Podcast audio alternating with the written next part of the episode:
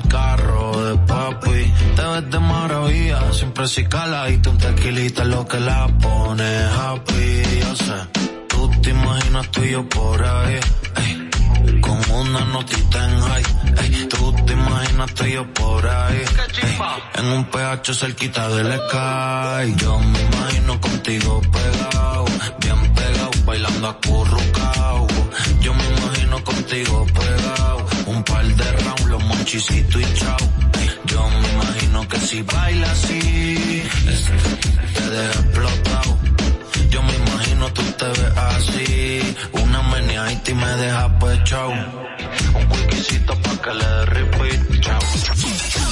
Keep it. La Roca. 91.7 La Roca.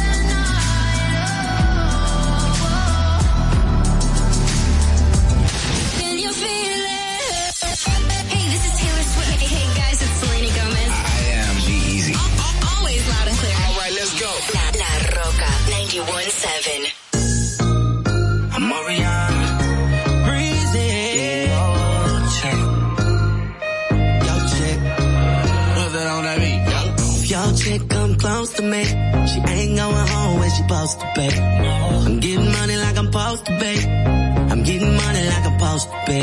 Oh, all my niggas close to me. And all the mother niggas where they supposed to pay. Oh, the hoes go for me. Now your chicks in the pit like post for me. Oh, that's how I supposed to pay. Yeah, that's how I supposed to pay. Yeah, that's how I supposed to pay. Everything look like it's supposed to be. Pull up to the club and it go up. Make your girl fall in love when I show up. It's not my fault, she wanna know me. She told me you was just a homie. she came down like she knew me.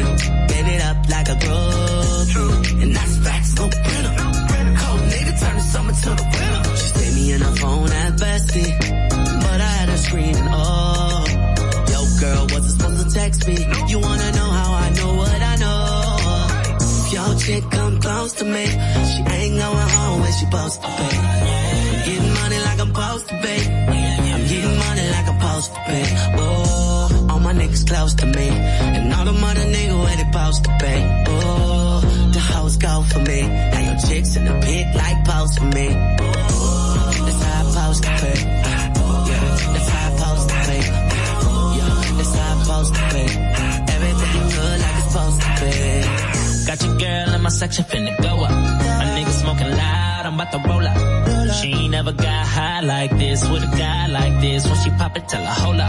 Better believe she gon' leave with a real nigga. I take it down, can't put it down like I do. I get the boss and no discussion, gotta deal with it. Team I swing, where about you? She rolled. Yeah, yeah. When I hit it, I'ma kill it, I'ma get it like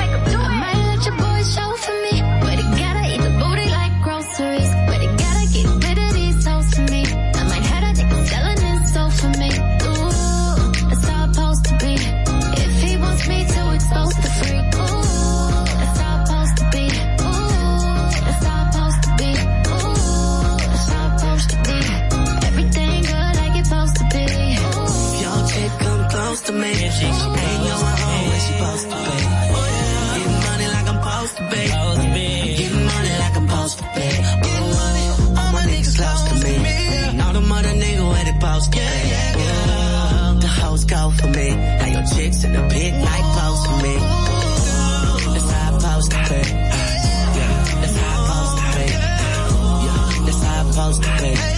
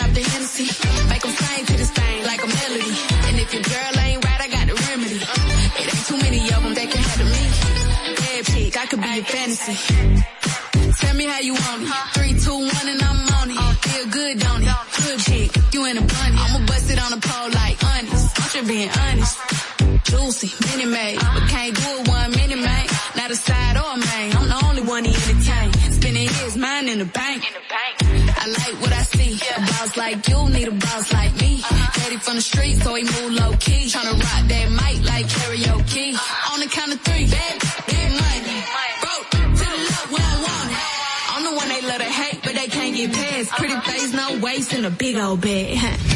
Bad chick, I could be a fantasy. I could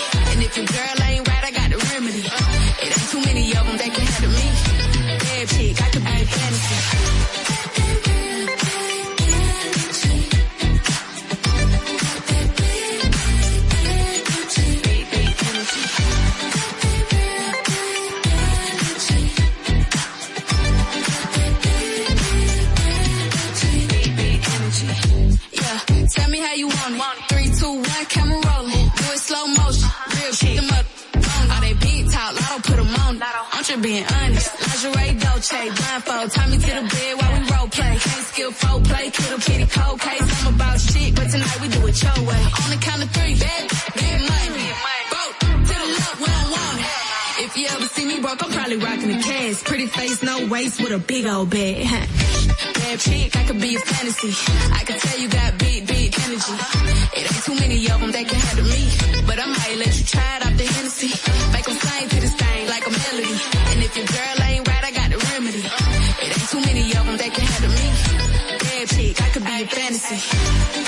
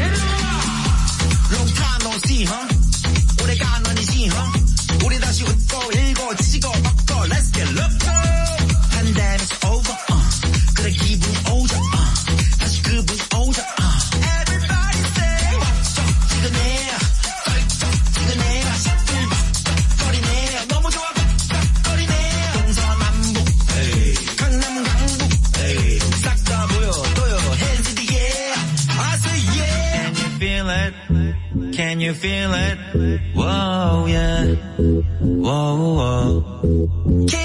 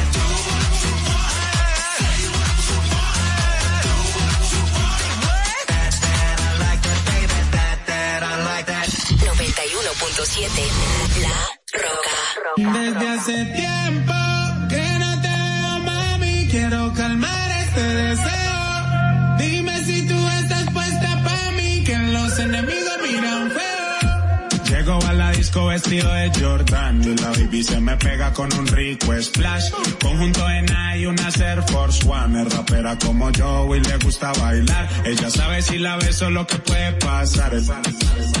Ay, eso no es normal. Después de la disco nos vamos a Cuch. Calladito que ninguno se puede enterar.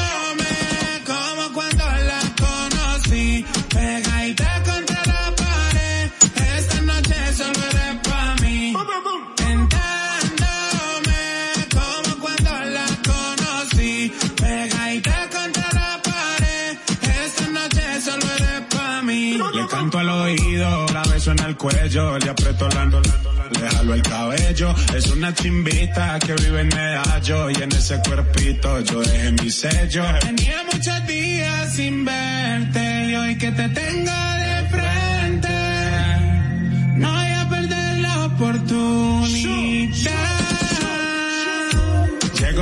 Aparezco vestido de Jordan y la baby se me pega con un rico splash. Conjunto en y una Air Force One. Es rapera como yo y le gusta bailar. Ella sabe si la beso lo que puede pasar. Eso no es normal. Después de la disco nos vamos a Kuch. Calladito que ninguno se puede enterar.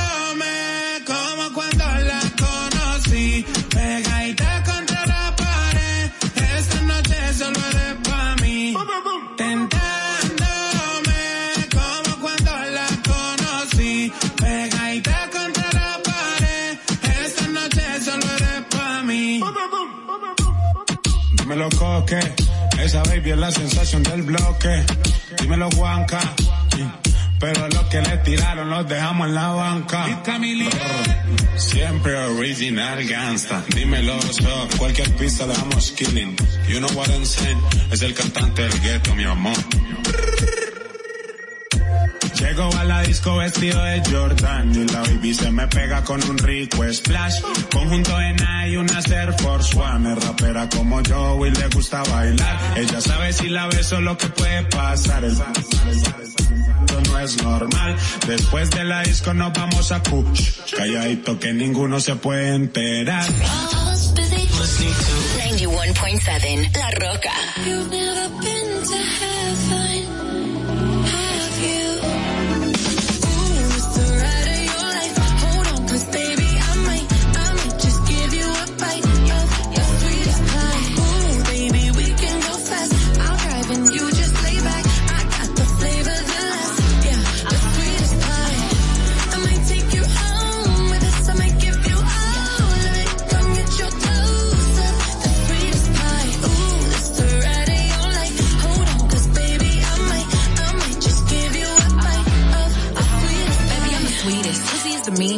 girl shit, but I'm cold every season. Louis got that pipe, let him bust it till it's leaking. Yeah, booty like a pillow, he can use it while he's sleeping. Don't be going through my phone, cause that's the old me. Ain't the only one trying to be my one and only. Real big, moving slow, that body like codeine. He a player, but for making it, cutting the whole team. That body, looking nice. I got cake and I know he wanna slice. I wish a nigga would try to put me on ice. I ain't never had to chase dick in my life. I want that nasty, that freaky stuff. Live under my bed and keep me up. That handsome girl, let him eat me up. Uh.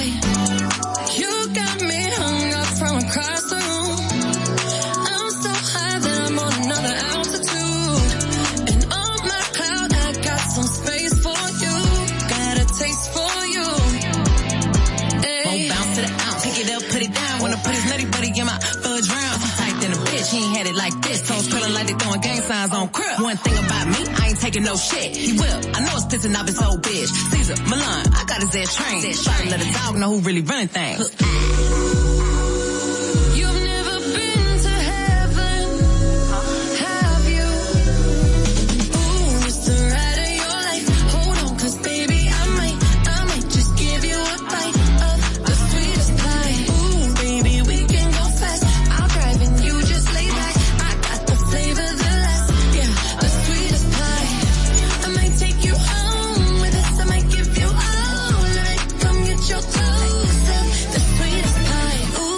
you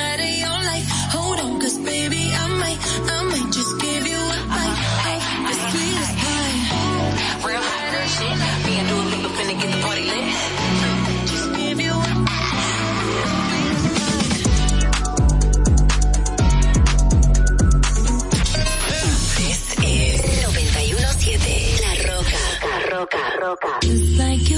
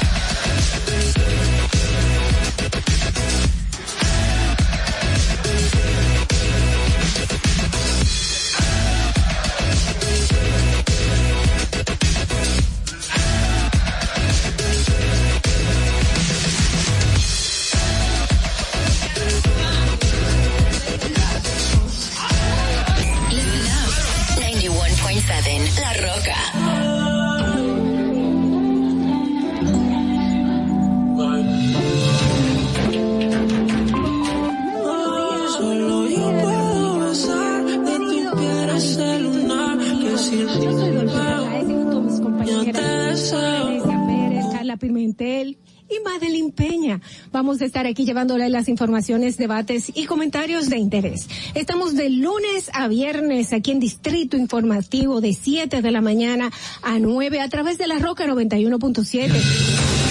¿Cuál es la necesidad de una madre embarazada?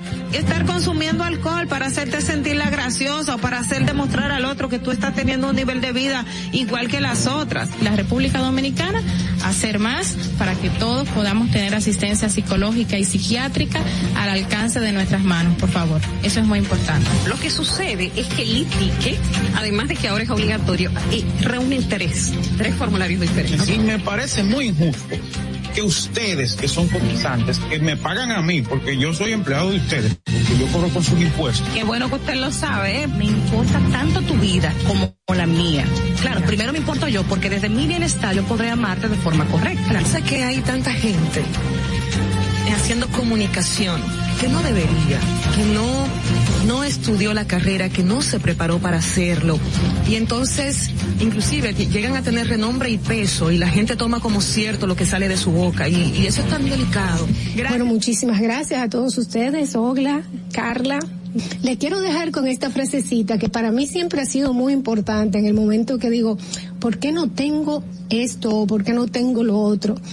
Y me, me recuerdo a mí misma que lo importante no es qué tanto yo tengo, sino lo que yo hago con lo poco o mucho que tenga. Muchísimas gracias y bendecido día para todos. Distrito Informativo. RCTV HD, El Gusto Producciones, Dominican Network y Vega TV Canal 48 de Claro y 52 de Altiz presentan a Dolphy Peláez, Oclaenecia Pérez, Carla Pimentel y Natalie Faxas en Distrito Informativo.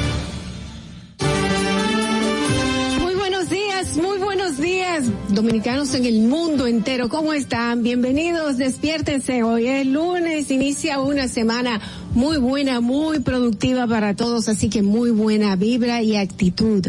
Está en la semana del lunes 16 de mayo del 2022 y usted está con nosotros aquí en Distrito Informativo. Mi nombre es Dolphy Peláez, me acompaña Carla Pimentel, Natalie Faxas y Oglenesia Pérez y nosotros pues le vamos a llevar los comentarios, las noticias, las informaciones del momento, también entrevista, ¿por qué no?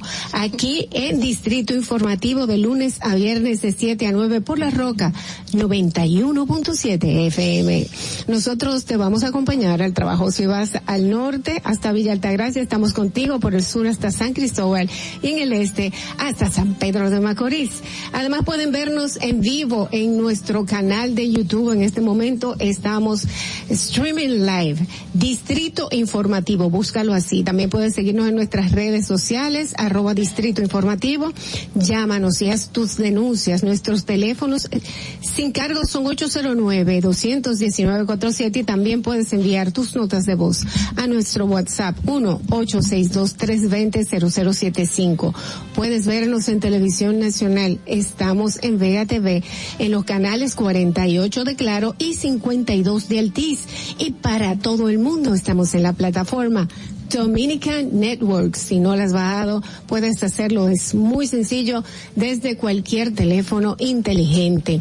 Escúchanos en Apple Podcasts, Google Podcasts, iHeartRadio y también en Spotify. Todos nuestros comentarios todas nuestras entrevistas, debates, informaciones. Puedes verlos en nuestro canal de YouTube Distrito Informativo. Suscríbete, activa las notificaciones, dale like y no olvides de dejarnos tus comentarios para nosotros compartirlos con el público. Muy buenos días.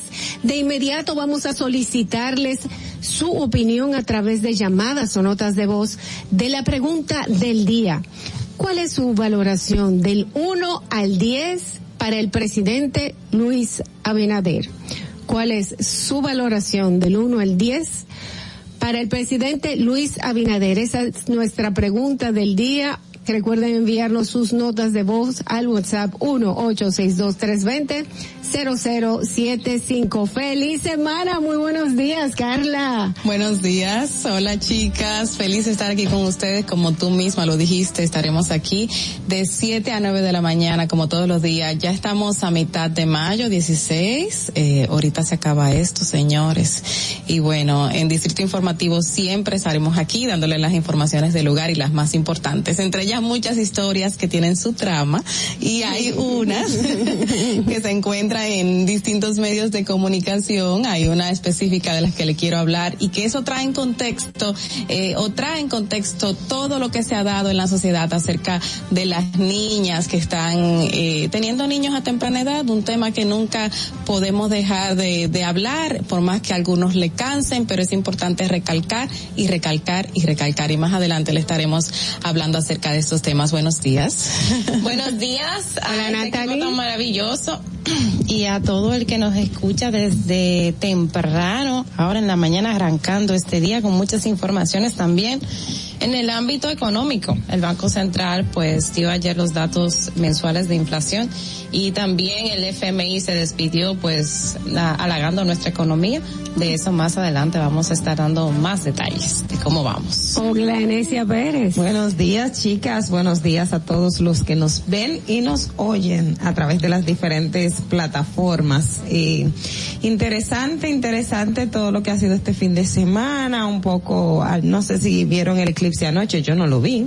Yo no puedo Lo- lo decir dejé nada. estaba ya a medias yo. Ah, Ujú. no, no, no terminé de ver el eclipse completo. No lo vi, no lo vi. Yo no lo Así. vi, yo llegué cansada de, de mi agitado viaje y dije, bueno, Eclipse, te veo, te veo en el- la próxima vez. en la foto, en la foto, por lo bueno, es que chulo verlo, es chulo verlo. No es lo mismo. Así es, bueno señores, y como siempre ustedes saben que hay un tema de lo que hace el gobierno central y lo que hacen los ayuntamientos y los gobiernos locales junto con los ministerios.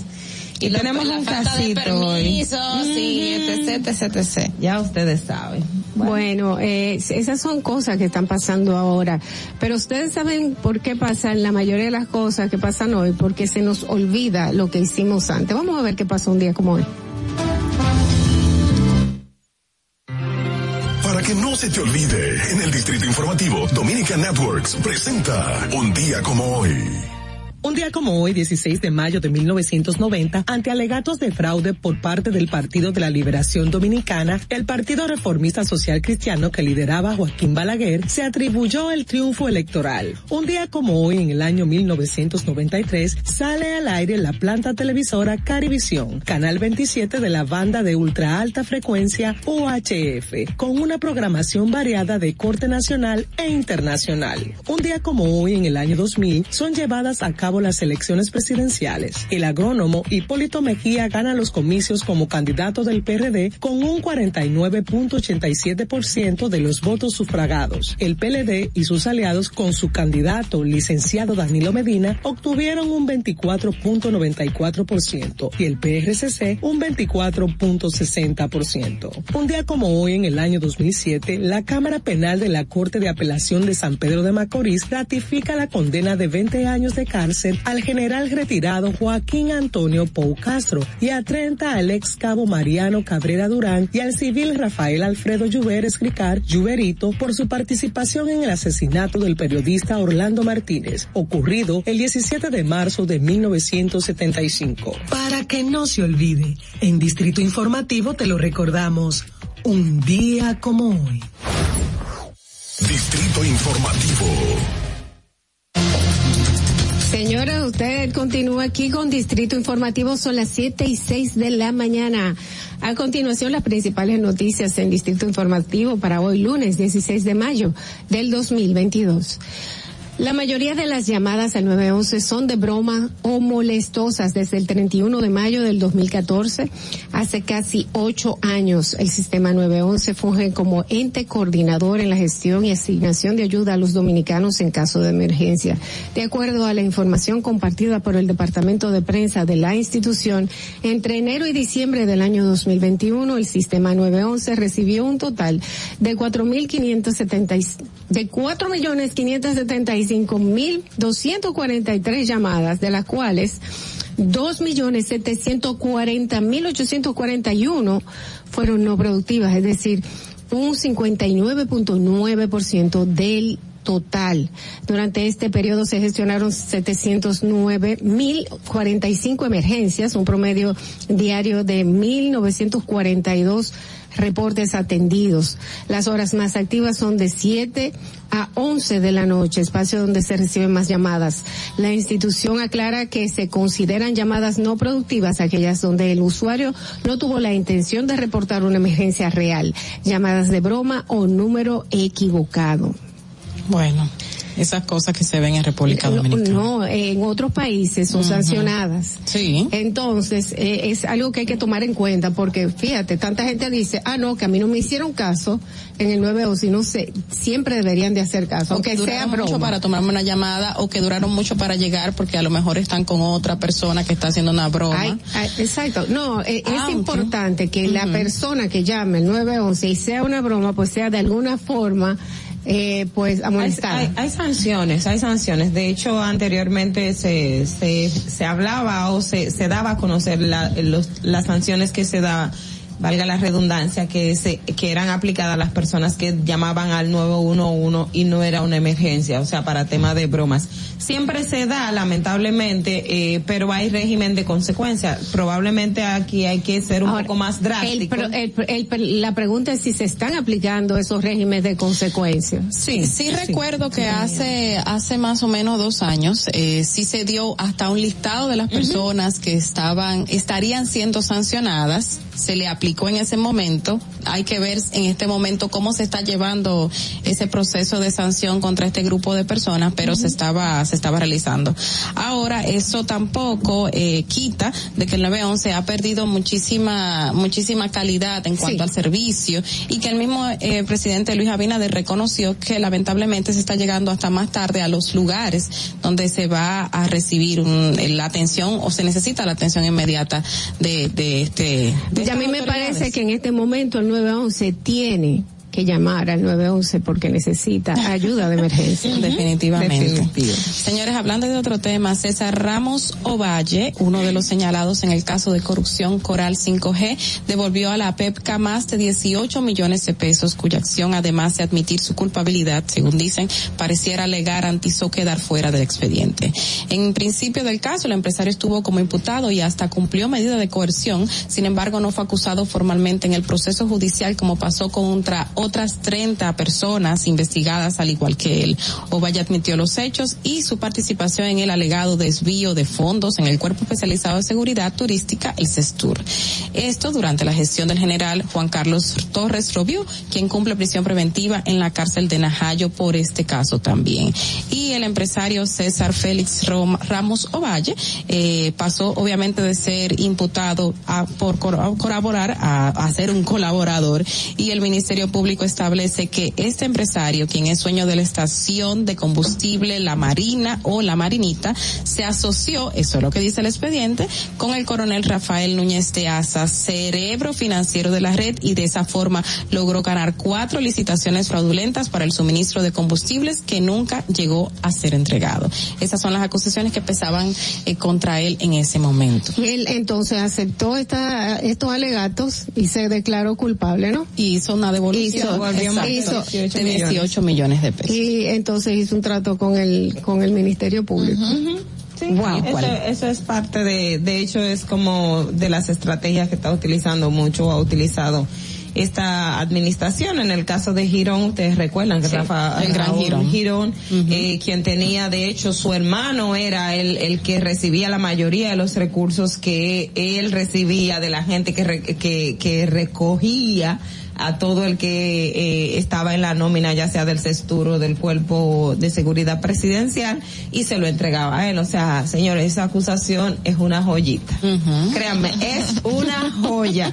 Hay hasta capturas de WhatsApp y todas las cosas. Es, es mucho lo que hay por ahí. Y cambiando de temas, el Tribunal Superior Administrativo rechazó una demanda de responsabilidad patrimonial patrimonial por más de 76 millones de pesos que interpuso el técnico de una empresa de telecomunicaciones, el señor Antonio Regalado Martínez, quien alertó de un intento de sabotaje eh, que derivó con la suspensión de las elecciones municipales del 16 de febrero de 2020. La sentencia de la cuarta sala del Tribunal Superior Administrativo, presidida por Franklin Concepción Acosta, e integrada por los jueces Mildred Hernández y Bayoán Rodríguez, fue emitida con un retraso de más de dos de los hechos que motivaron la acción del afectado. Bueno, el tema de los dos años es, el proceso judicial porque es una es un proceso en curso y por la naturaleza se puede tomar un tiempo. El técnico había sido demandado había demandado al poder ejecutivo, el presidente Danilo Medina, eh, a la Procuraduría General de la República en ese momento eh, presidida o estaba a cargo de Yanara Rodríguez y la Junta Central Electoral ya ustedes saben quién está Julio César Castaño y los demás miembros por los daños y perjuicios morales eh, materiales que le ocasionaron. Ustedes recuerdan el famoso técnico responsable del sabotaje aquel y que lo golpearon y toda la difamación que hubo eh, posterior a la suspensión de las elecciones municipales de 2020 que detonó con la gente en la Plaza de la Bandera. Entonces, él demandó al Estado por daños y perjuicios porque eso fue un proceso eh, que le afectó no solo físicamente sino también moralmente, o sea, todo lo que En su trabajo, en claro. En términos personales, sin embargo, eh, esta demanda fue rechazada. Bueno, y en el ámbito político, como era de esperarse, ¡Qué sorpresa! Se celebró la convención, la comisión, bueno, se celebró la convención nacional ordinaria del Partido Revolucionario Moderno, donde eligieron sus nuevas autoridades. Quedó, bueno, reelecto José Ignacio Paliza y Carolina Mejía. Este, con- continuarán ambos al frente de la organización política eh, por los próximos cuatro años. El del Ignea Extensión, que es el presidente de la comisión electoral del partido de la de Revolucionario Moderno, dijo que en la votación participaron mil 122 delegados. Paliza fue electo con 1.104, un 98%, frente a 18 votos que sacó Ramón Antonio Liriano, que era su contrincante, 18 votos sacó, y em, Carolina Mejía, que era la única que se postuló para el cargo de secretaria general, pues ganó, obviamente, con sorpresa o sin sorpresa. sin sorpresa porque era la única. Exacto. 100% de los votos era algo que venía a venirse. Y em, recuerden también que am, a lo interno del PRM esta forma de elección con delegados eh, era de las cosas que se estaba, pues que inicialmente causó eh, pues discusiones a lo interno del, del partido, pero decidió llevar su, sus elecciones, su modalidad de elección y bueno, este ha, ha sido el resultado totalmente esperado por parte del, del partido que gobierna hoy. Y Guido se ha pronunciado. No, no, no ha Aún habido no ha dicho ninguna nada. pronunciación oficial. Sobre, sobre las elecciones. Sobre las elecciones, no. exacto. Eh, que Pero por ¿y qué va a cierto, decir? O sea, de- después, exacto. después de todo el proceso de elecciones del PRM, el señor ex, expresidente de la República Dominicana, Hipólito Mejía, dijo lo siguiente, y cito, hemos aprendido de los errores y los conflictos del pasado, ya han desaparecido y tienen que desaparecer del escenario, no solamente en el PRM, sino en República Dominicana. Esto alegando de que ya el PRM ha cambiado, que los errores no van a ser los mismos que se dieron en las convenciones de del pasado del pasado tiempo cuando era No va a haber PRD. Y- ay, Dios No mío, la gente que no va a haber silla. Es que la gente lo recuerda así. que no va a haber sillas. Ya vimos el 100% que ganó eh, su hija, con quien él llegó súper temprano a las votaciones, y el 98% con el que ganó eh, paliza también eh, las elecciones internas. Mm, vamos a ver qué pasa en el PRM. En otra información, el Instituto Dominicano de las Telecomunicaciones, Indotel, iniciaría, iniciará este lunes la Semana de las Telecomunicaciones, iniciando hoy con una transmisión en televisión digital de prueba a través de la televisora Colorvisión y una conferencia sobre televisión terrestre digital. El camino a la transmisión digital que dictará el experto Álvaro Nadal. La actividad tendrá lugar en el Centro de Indotel Cultura Gi- Digital, ubicado en la calle Isabel la Católica, esquina Emiliano Tejera de la ciudad colonial. A las 11 de la mañana, con motivo de las celebraciones del Día Mundial de las Telecomunicaciones y la Sociedad de la Información, además del Día Mundial de la Internet. Otras actividades se van a llevar a cabo eh, del 16 al 20 de mayo. Miren, yo no quiero que nos vayamos este bloque sin decir algo positivo que está sucediendo o que ha sucedido en el país. Y es que el Instituto Nacional de Bienestar Estudiantil informó que el programa de alimentación escolar, el PAE, representa un mecanismo efectivo para contrarrestar la carga económica de las familias vulnerables, especialmente frente a picos inflacionarios al nivel mundial provocados por la actual guerra entre Ucrania y Rusia, que desataría, según eh, informan los expertos, una, una crisis alimentaria. Eh, ante esta situación de impacto mundial a raíz de un sondeo de costos a nivel de mercado realizado en el mes de marzo por la institución, o sea, el INAVIE, se encontró que las familias dominicanas cuyos hijos se encuentran en la más, en las más de cuatro mil escuelas bajo la jornada escolar extendida evitan tener que destinar 1.800 millones mensuales por concepto de almuerzo. Es decir, que esto lleva un ahorro exorbitante a las familias dominicanas que tienen niños en tandas extendidas que reciben allí los alimentos, ya sea desayuno, merienda y el almuerzo en todo el día. Algo positivo que, que, que estamos ayudando a ciertos grupos poblacionales que lamentablemente están en una situación de escasos recursos, pero que los niños se alimentan y los alimentos que reciben, al parecer, han sido de buena calidad hasta ahora, a pesar de unas cuantas cosas que se han visto, y que esto eh, aminora la carga que tienen las familias para alimentar a sus a sus seres queridos. Bueno, hay otra información también que no es tan positiva. Ah, yo quería terminar con algo positivo. No, es, Ay, que, Dios es mío. que Ok. ayer, bueno, ayer se informó de un tiroteo en Sabana Perdida, Ay, en sí. que dejó cuatro personas fallecidas por bala. Em, Randy Javier Mañón, son personas de entre 22, Randy Javier Mañón, Mañón era el más joven, 22 cuare- y 40, y- entre 22, 41 años eh, y 45 años también. Em, esto sucedió, bueno, parece ser que a la salida de un drink que, que está ubicado en Sabana Perdida, y bueno, las autoridades en el día de ayer, la Policía Nacional informó que investiga las condiciones en las que se produjo esta balacera que dejó cuatro personas fallecidas. Bueno, señores, hasta aquí las principales informaciones en Distrito Informativo. para este día de hoy. Vamos a hacer una breve pausa. Una breve pausa. ¿Qué, qué día es hoy? Ah, hoy es lunes 16 de mayo del 2022. Eh, eh, vamos a hacer una breve pausa. Tenemos muchísimas informaciones. Tenemos una entrevista muy, muy especial, así que quédese con nosotros. No te muevas de ahí. El breve más contenido en tu distrito informativo. Para una madre es bien difícil eh, querer que su hijo empiece un tratamiento y que no lo pueda hacer porque no tiene los recursos. Cuando un niño con anemia falciforme llega a una emergencia, no puede esperar. Un día fui a visitar a un niño al hospital, pero entró una madre desesperada. Y ya cuando su hijo llegó, pues murió inmediatamente. De ahí nace Apadríname por 500 pesos. Mensualmente durante siete meses hemos recibido 150 porciones de alimentos. Recibimos el apoyo del Plan Social, también de Promesa Cal. Hemos tenido un cambio excelente y hay mucha gente detrás orando porque esto salga bien. Gobierno de la República Dominicana.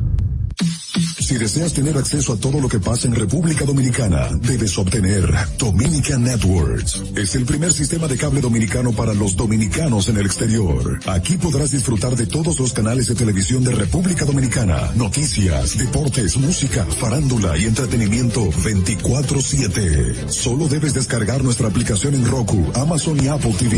E inmediatamente vas a disfrutar de todo el contenido de República Dominicana. Dominican Networks.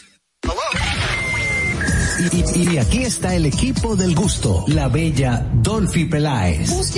Un suave y busquen un recogedor porque me voy a regar. Lo acompaña ñonguito. Que usted se sacrifique tanto en su oficina hasta las 8 de la noche. El importado Harold Díaz. Lo mío es de hilo de Yedella. La más reciente adquisición, el actor más cotizado, más no el mejor pagado, Oscar Carrasquillo. Y el hombre que gana menos que su mujer tiene que se sienta negro en la cama, en intimidad. La enérgica, la del gritico, Samantha Díaz. Y quiero que sepan que tengo dos semanas haciendo dieta y ¿saben lo que he perdido? ¿Qué perdí? Tiempo. 14 días de felicidad. Nuestra chama importada, Caterina Amesti. Y el otro está malhumorado, señores. Usted le tira un beso por la ventana. Juan Carlos Pichardo. Señores, esto es el gusto de las 12. Sintonice a partir de las 12 del mediodía por La Roca 91.7. Si quieres más diversión, no busques, no hay más. Te acompañan de lunes a viernes, de 12 a 2 de la tarde por La Roca 91.7 FM. El, el gusto de las 12. Durante 27 años que yo tengo viviendo aquí en el Moscú, las inundaciones aquí han acabado eh, prácticamente con todo casi lo que nosotros hemos tenido. Estaba yo con una incertidumbre, vas a llover, no vamos a inundar, otro año más inundado, pero gracias a Dios llovió y no nos inundamos. Y a nuestro señor presidente, porque era, continuó la obra. Estamos con él porque él nos ha tomado en cuenta, nos ha llevado de la mano. Eh, él nos ha tomado como la necesidad de nosotros, como si fuera parte de él. Hemos dado un cambio verdaderamente maravilloso. Yo le digo claro, yo soy parte del cambio. Gobierno de la República Dominicana. Sabemos que las bocinas y los ruidos son molestosos. Por eso te traemos el Distrito Informativo. Tus mañanas ahora serán más frescas e informadas con el equipo de profesionales más completo de la República Dominicana. Distrito Informativo, de lunes a viernes de 7 a 9 de la mañana por La Roca 917 FM, Vega TV y Dominica Networks. ¿Viste qué rápido? Ya regresamos a tu Distrito Informativo. Estamos de regreso en Distrito Informativo. Gracias por su sintonía. Gracias por estar con nosotros aquí en Distrito Informativo. Dolphy Peláez, Oglenesia Pérez, Carla Pimentel, Natalie Faxas, con ustedes. Recuerden que en nuestro canal de YouTube todas nuestras opiniones, informaciones, entrevistas y comentarios están a la disposición. Búsquelo. Distrito Informativo y suscríbase ya. Vamos inmediatamente a los comentarios de nuestras periodistas e iniciamos con Ogla Enesia En el Distrito Informativo te presentamos el comentario de la periodista Ogla Pérez. Aquí hay problemas serio, señores. A veces uno se centra mucho en los aspectos relacionados a la criminalidad, en el aspecto relacionado al, término económico, de, del acceso a la familia, etcétera, etcétera. Pero nos, nos olvidamos de algo también tan esencial y que en la práctica hace mucho daño y es la conexión o el trabajo interinstitucional al interno del Estado, gobierno central, gobierno municipal y las autoridades lo- locales. ¿Por qué lo digo? Miren, en el día de ayer, el compañero Adalberto de la Rosa, del periódico Diario Libre, publicó una historia que todos los que leímos nos quedamos como que, en serio, eso está pasando. Y tiene precisamente que ver que en el, en el distrito municipal de Villalinda, eh, o Palmale, Palmalejos es la, la, la, el distrito municipal que corresponde, tiene mucho que ver aquí con Pantoja, pues el director de esa junta municipal tomó la decisión de cortar una cantidad de árboles que estaba don- en un área protegida donde está naciendo o donde nace un riachuelo que luego se convierte en un afluente que va al río Sama porque supuestamente está para ampliar la, la vía. Sin embargo, toma una decisión como esta sin los permisos del Ministerio de Medio Ambiente, que es el órgano rector, el órgano que tiene que ver con todo lo, que es el área protegida, y aunque no sea un área protegida, en su demarcación usted va a hacer la tala de árboles o va a determinar que hay que hacer unos cambios en términos ambientales, usted debe de consultar al Ministerio de Medio Ambiente. ¿Por qué? Porque para algo está el Ministerio,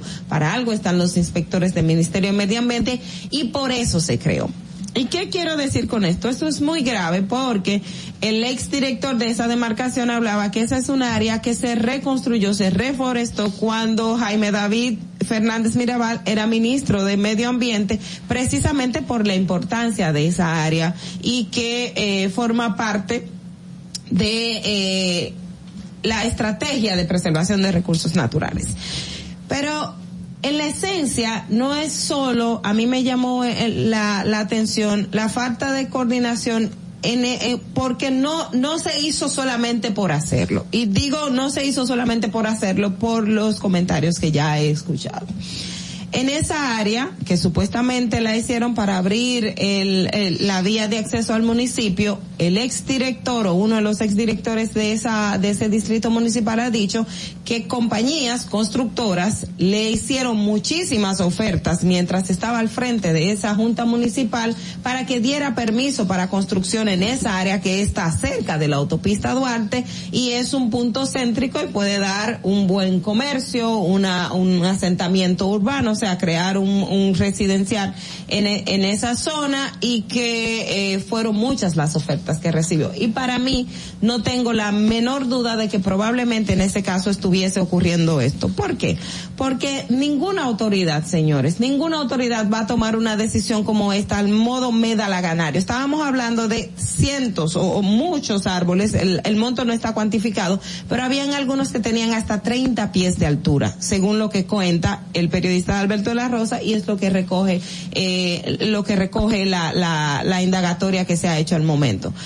Una acción como esta me remonta cuando fuimos al recorrido con el ministerio, ustedes recuerdan, ¿verdad? Fuimos con el ministro a reforestar en un área y cuando íbamos bajando, oh sorpresa, también cerca de un área protegida, un director, porque se- en ese momento eso fue la información que, que se tuvo, dio un permiso para que se desmontara un, un eh, una loma que estaba también cerca del río eh, donde nacía el río Osama, sin permiso del Ministerio de Medio Ambiente. Entonces, ¿por qué? Porque a esta altura de juego nosotros tenemos que estar teniendo autoridades, señores, que toman, y- o sea, y yo no, yo no quiero decir que es de con- desconocimiento de la importancia del medio ambiente. Es más un asunto de que yo soy la autoridad en ese espacio y yo decido lo que hay que hacer y no tomo los permisos y no, no coordino con la institución correspondiente y haciendo un daño que es probablemente irreparable. Irreparable porque estamos hablando de un área donde nace un río.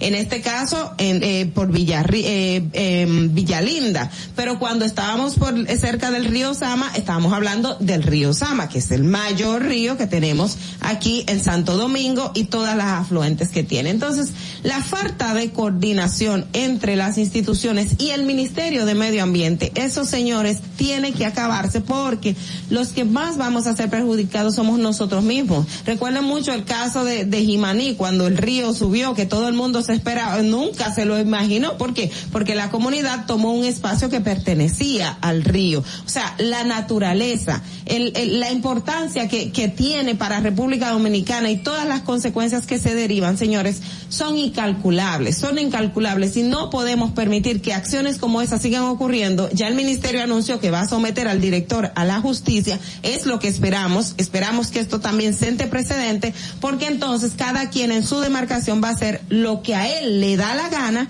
y entonces los más afectados vamos a ser nosotros como ciudadanos y como país en sentido general. Fernando. Distrito Informativo. Siete y treinta de la mañana, señores. Pero eh, díganme algo, estamos viviendo un mundo de, de qué? Porque honestamente estamos destruyendo y no hay dinero en el mundo que te vaya a comprar. Por ejemplo, yo puedo ser multimillonaria en un, en un desierto y no hago absolutamente nada con eso porque no tengo agua para producir, no tengo agua para vivir. Estamos estamos mal espero de verdad como tú dices que haya consecuencias. Continuamos con las opiniones de nuestros periodistas y es el turno de Carla Pimentel. En el Distrito Informativo te presentamos el comentario de la periodista Carla Pimentel. Bueno, este, es un tema que yo creo que no nos debemos de cansar y lo dije al inicio del programa, nunca de hablarlo.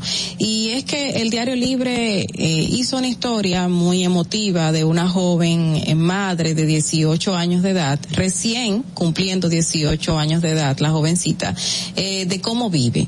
Esta joven se muestra su casa, una casa de zinc que se le está cayendo encima, eh, no tiene baño, una nevera sin puerta que tampoco está conectada porque no tiene energía eléctrica. Eh, las condiciones en que vive son paupérrimas. Y el diario Libre la titula Madre en Villa Altagracia que se consume en la indigencia. Y realmente lo que se ve en las fotografías que muestra el periódico es que esa joven se está consumiendo en la indigencia. Esta joven de apenas 18 años de edad ya tiene dos niños. Tiene uno de dos años de edad y tiene uno de tres meses ambos de, padres distintos. O sea, esa jovencita que pudo haberse ido, casado, unido a temprana edad con un, un adulto, que es lo que señala también la historia, eh, pudo haberlo hecho a, antes de los 15 años. Y en esa relación que no funcionó para nada, no, no hay, no hay más profundidad en la misma, pero esa relación terminó y entró en otra relación con otro hombre adulto que también la dejó con un niño. Estamos hablando de que esta es la representación eh, de lo que viven muchísimas eh, jóvenes y niñas en nuestro país. Ella es una sola que se ve en esa historia, pero lamentablemente la cantidad de niñas que tenemos que se están uniendo a temprana edad, porque el matrimonio infantil ya no no est- está tipificado por la ley, es eh, obviamente no se puede realizar, pero las uniones tempranas es lo que más nos afecta. Lamentablemente cualquier niña eh, les se les permite a algunos padres que se vayan o que se la lleve un hombre que le lleva hasta 10 o 15 años de edad para tener algún tipo de, de beneficio económico o padres que lamentablemente no pueden con esa menor por X o Y circunstancia y la niña decide, decide, entre comillas, irse con esa persona adulta que está haciendo, está haciendo una acción de abuso contra esa menor.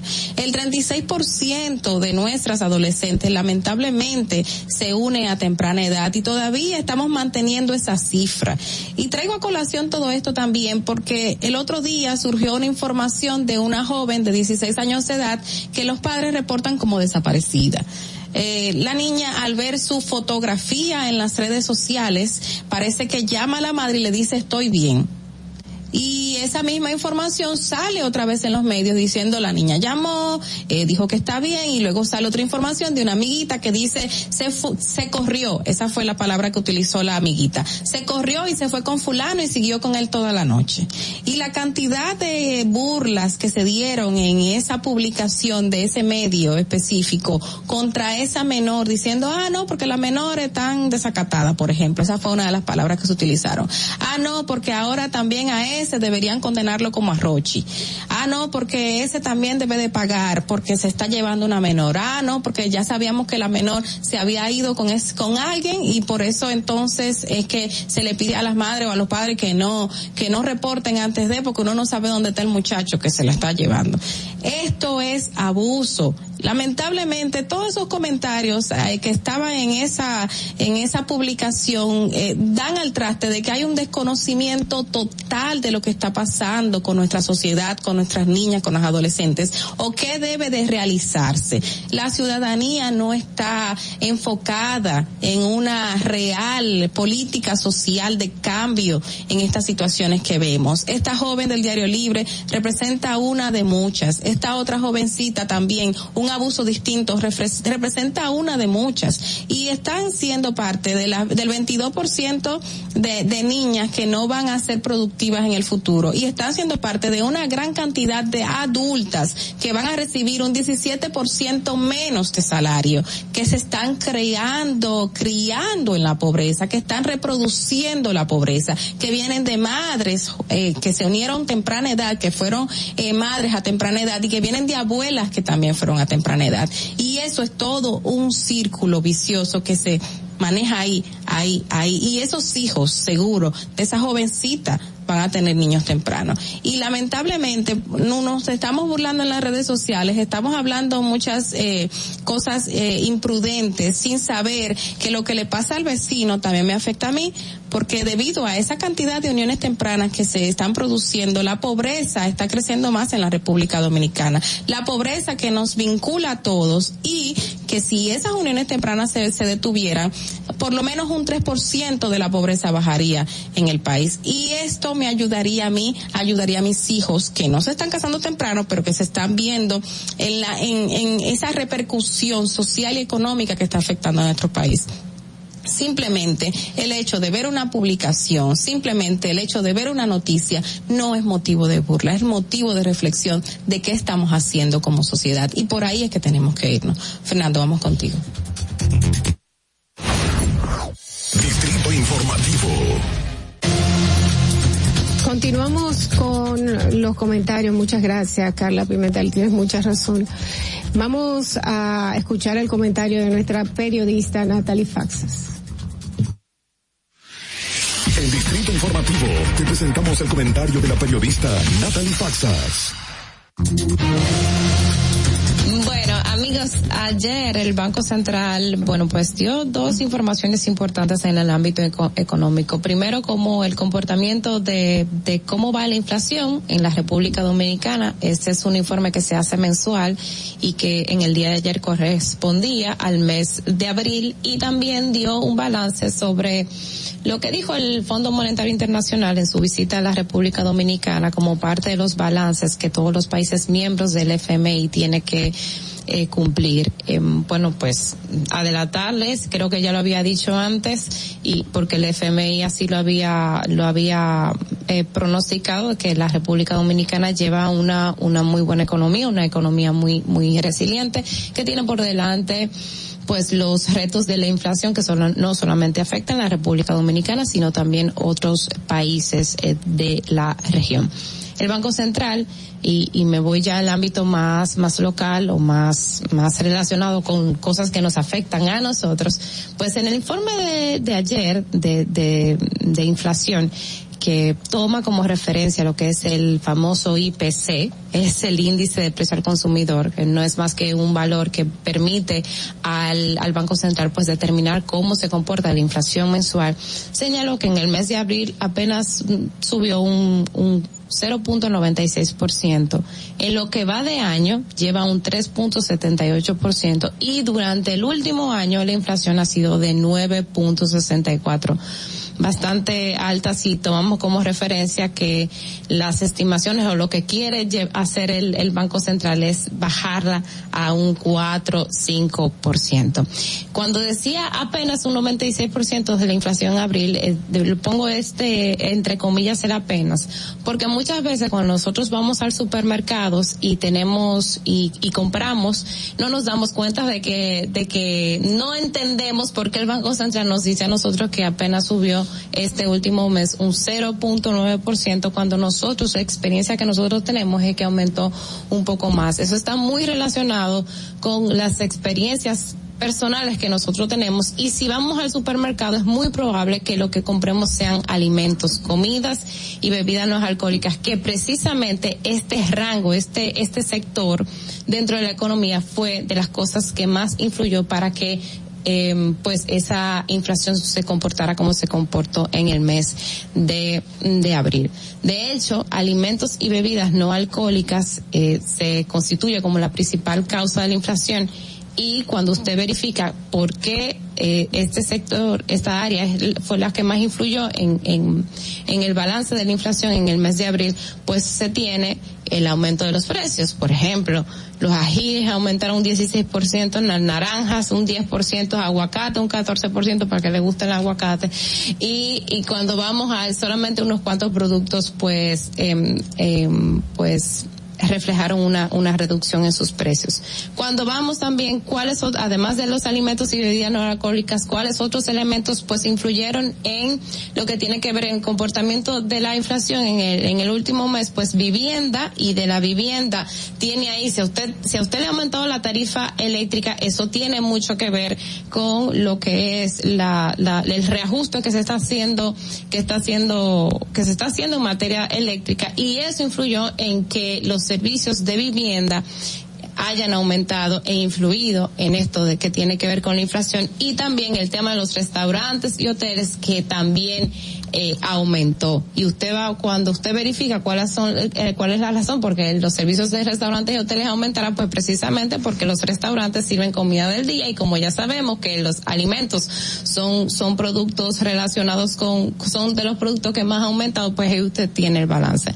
Algo interesante que yo que siempre sucede todos los meses o co- casi todos los meses y que es bueno resaltar lo siguiente la inflación se también se divide por por sectores, por por áreas, por ejemplo, las más empobrecidas, las, las familias de más de más alto nivel adquisitivo y cuando usted va verifica que las familias más pobres fue que más le, aumentó la inflación. Y usted dirá, ¿y eso por qué? Mientras más pobre es una familia, más aumenta la inflación. Porque como la, la, la las familias más pobres en lo que más invierte y gasta su dinero es en alimentos, eso es, eso es lo que más, en lo que más gasta, entonces son los alimentos lo que más ha aumentado y por eso usted tiene que, por ejemplo, en el quintil 1, que es el más pobre de todo en la República Dominicana, la inflación fue de 1.11% y el quintil 5, que es la población más rica que tiene este país, aumentó un 0.9% y 0.90%, incluso menos que la inflación en términos generales en la República Dominicana. Señores, eh, bueno, esto es un balance más o menos de cómo va nuestra economía. Eh, y recordarles obviamente que todo esto que les estoy contando en materia de inflación es uno de los grandes retos que tiene por delante la República Dominicana, no solamente en el mes de abril, sino- durante todo este año. Fernando, vamos contigo.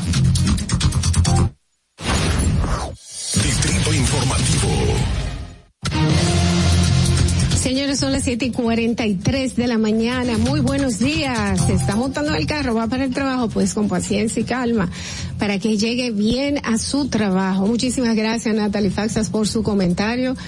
Es la persona que nos mantiene a nosotros al día, nos dice más o menos cómo están las cosas, para que nosotros podamos entender todos esos números, porque no todo el mundo lo entiende. ¿Quién se va con esos números? Hay que. Muchísimas Lo único que yo entendí ahí fue que el aguacate aumentó un 14% y yo creo que aumentó más. Yo creo que aumentó. Caros. No me diga que Oh, no Dios mío. Eso, no, me, es no, relajando, es relajando. Pero, pero es lo más importante, señor, el Lo aguacate. que pasa es no, que a ella solo le interesa lo, lo que ver aguacate. con el aguacate. El aguacate no puede ser que subió 14, para mí Sí, que no, subió más. De las cosas que más aumentaron, Pero verdad, lamentablemente lo que estamos viviendo en República Dominicana. Así mismo es en República Dominicana y en el mundo entero. Esperemos que esto, que esto vaya mejorando. Vamos, señores, a ver cómo está el tránsito a las 7 y 44 de la mañana. Usted que está ahí en el carro, va, quédese ahí, vamos a ver si por su calle hay un tapón.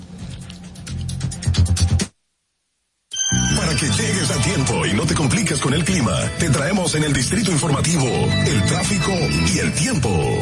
Y así se encuentra el tráfico y el tiempo a esta hora de la mañana en Santo Domingo. Se registra tráfico pesado en la avenida Máximo Gómez en Cristo Rey, avenida Hermanas Mirabal, Puente Presidente Peinado, elevado avenida 27 de febrero, en la avenida George Washington hasta la avenida Francisco Alberto Camaño Deñó, Puente Flotante, en el puente Juan Bosch hasta el túnel Avenida Las Américas, Avenida 25 de Febrero en Villa Duarte, gran entaponamiento en la carretera Mella, Puente Francisco del Rosario Sánchez, Autopista Juan Pablo Duarte, en el elevado Los Beisbolistas cerca de San Carlos, en la entrada de Los Alcarrizos y tráfico muy intenso en la Avenida Rumaldo Rodríguez en Mano Guayabo, prolongación Avenida 27 de Febrero en Zona Industrial de Herrera, Avenida República de Colombia en Altos de Arroyo Hondo y en zonas aledañas,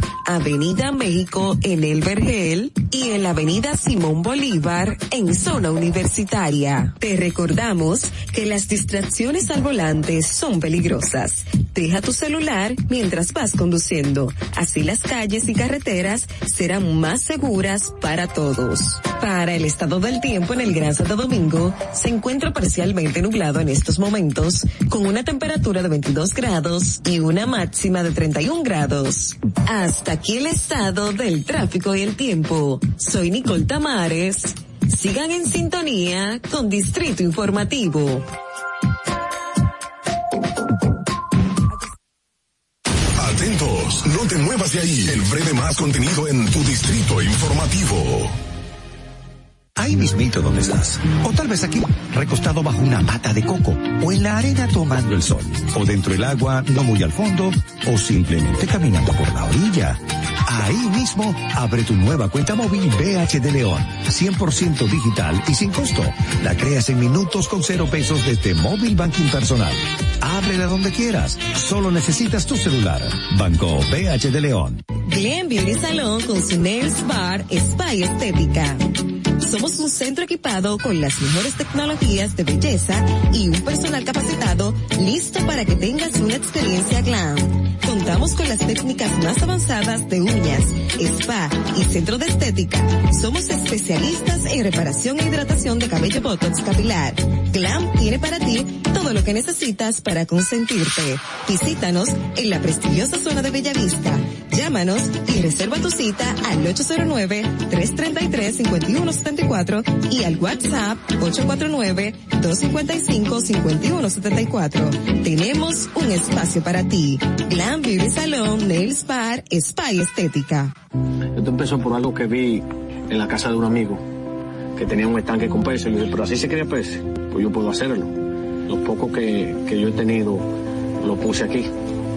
Me aprobaron un préstamo, por lo cual yo he terminado muchas cosas que necesitaba este proyecto. Compré este terreno, me trasladé aquí y ya aquí me ha quedado. Y me ha dado un buen resultado. Gracias a Dios, siempre Dios aquí en este lugar. Gracias a Promipyme. El país está cambiando. El señor Luis Abinader está haciendo un buen trabajo. Eh, las cosas están poniendo en regla. Está ayudando a muchas personas que necesitan ayuda. Por eso ha sido bueno el cambio. Le doy gracias a toda la gente que me ha apoyado. Gobierno de la República Dominicana. Síguenos en nuestra cuenta de Instagram para mantenerte informado de todo lo que sucede en el programa. Arroba Distrito Informativo. Si deseas tener acceso a todo lo que pasa en República Dominicana, debes obtener Dominican Networks. Es el primer sistema de cable dominicano para los dominicanos en el exterior. Aquí podrás disfrutar de todos los canales de televisión de República Dominicana, noticias, deportes, música, farándula y entretenimiento 24/7. Solo debes descargar nuestra aplicación en Roku, Amazon y Apple TV. E inmediatamente vas a disfrutar de todo el contenido de República Dominicana. Dominican Networks. Estamos en YouTube. Disfruta de nuestro contenido. Suscríbete, dale like y comenta. Distrito Informativo.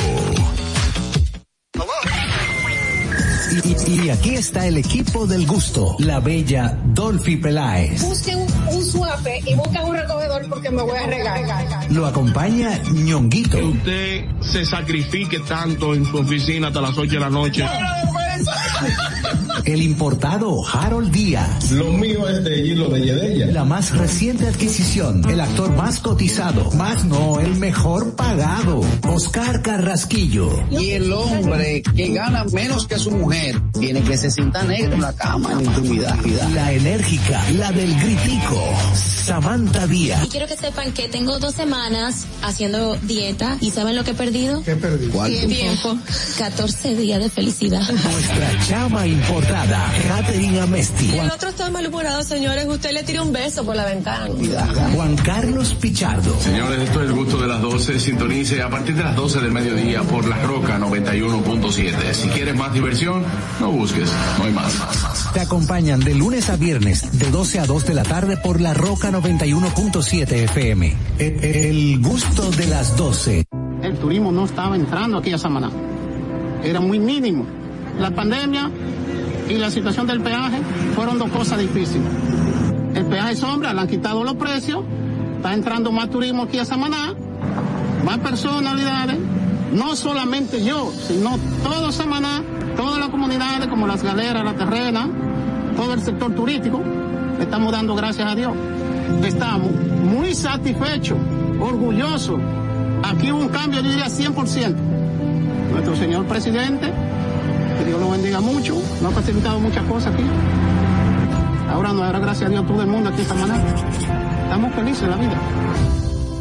Gobierno de la República Dominicana. ¿Viste qué rápido? Ya regresamos a tu distrito informativo. La hora estilar ha llegado, por eso te traemos la entrevista del día en tu distrito informativo. Bien amigos, tenemos hoy un invitado de joya. Tenemos el doctor Juan Carlos de Jesús.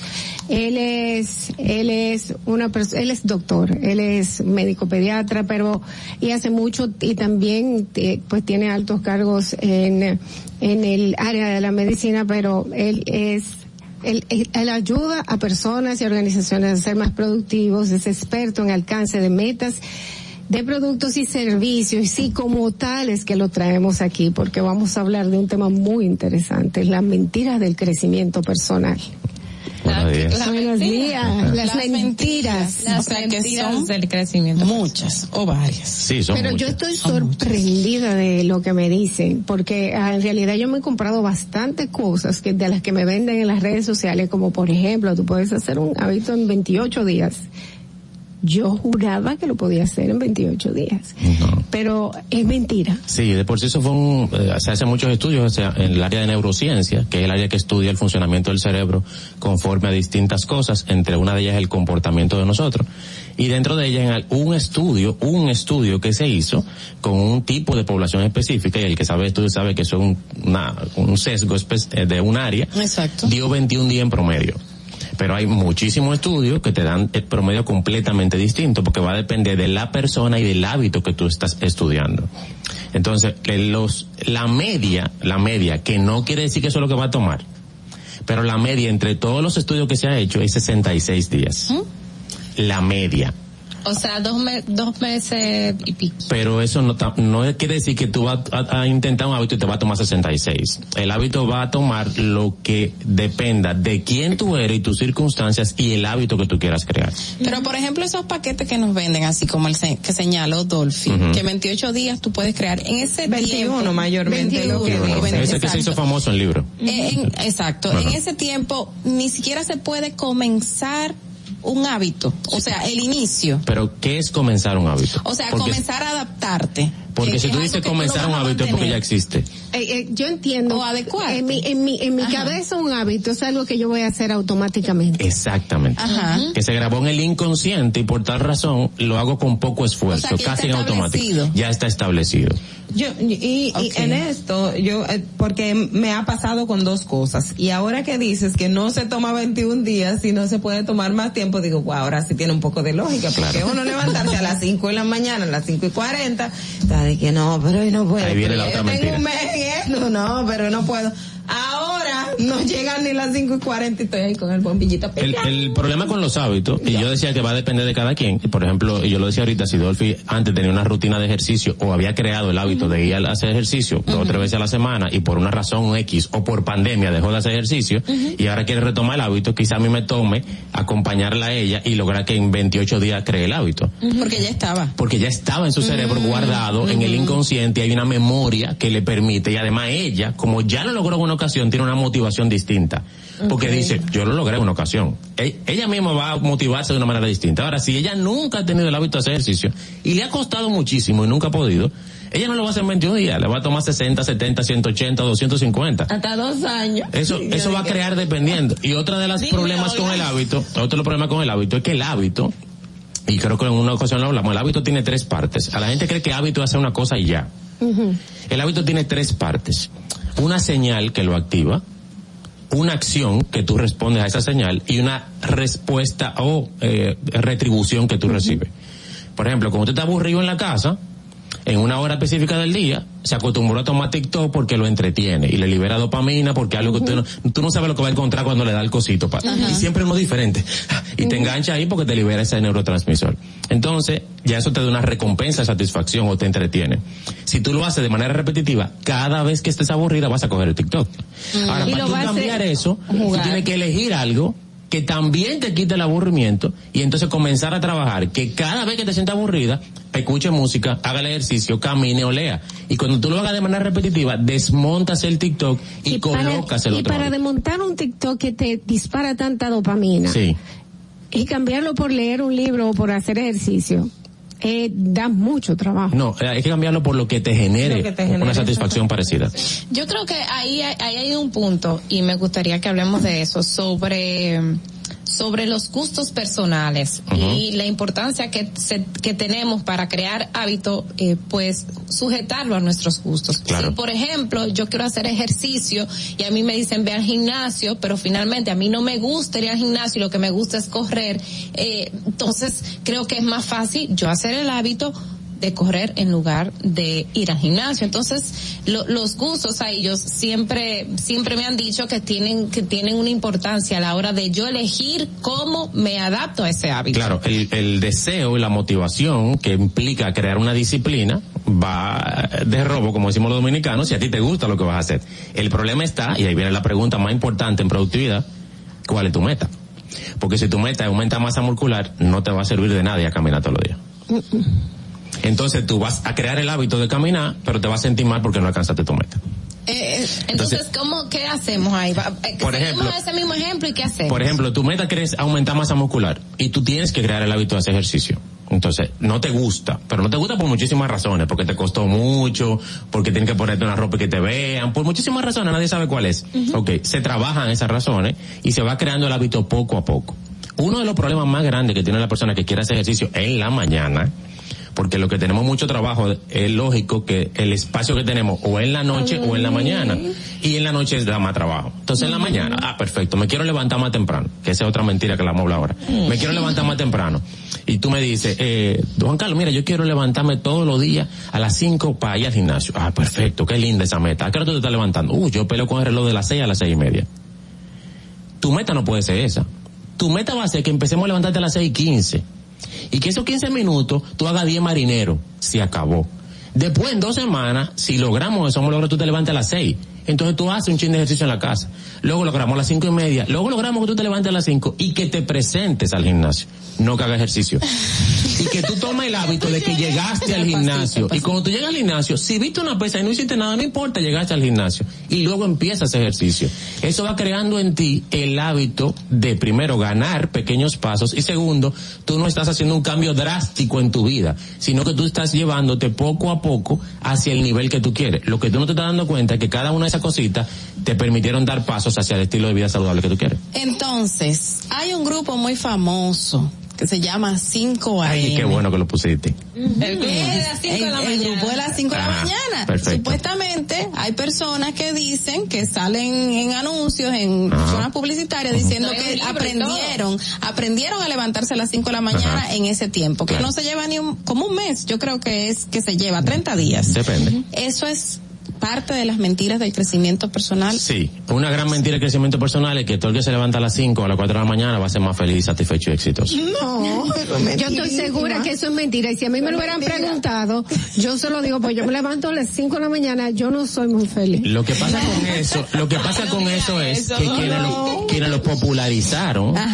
fueron personas que por su estilo de vida que tenían le convenía levantarse a esa hora. Porque Por ejemplo, Oprah las se levanta a las tres y nueve de media la y ve el noticiero de las tres y media y ya trabaja dos horas antes y cuando ella entra a trabajar ya está adelantada en noticias, en información y en su cosa pendiente por, por su estilo de vida, pero a qué hora se acuesta.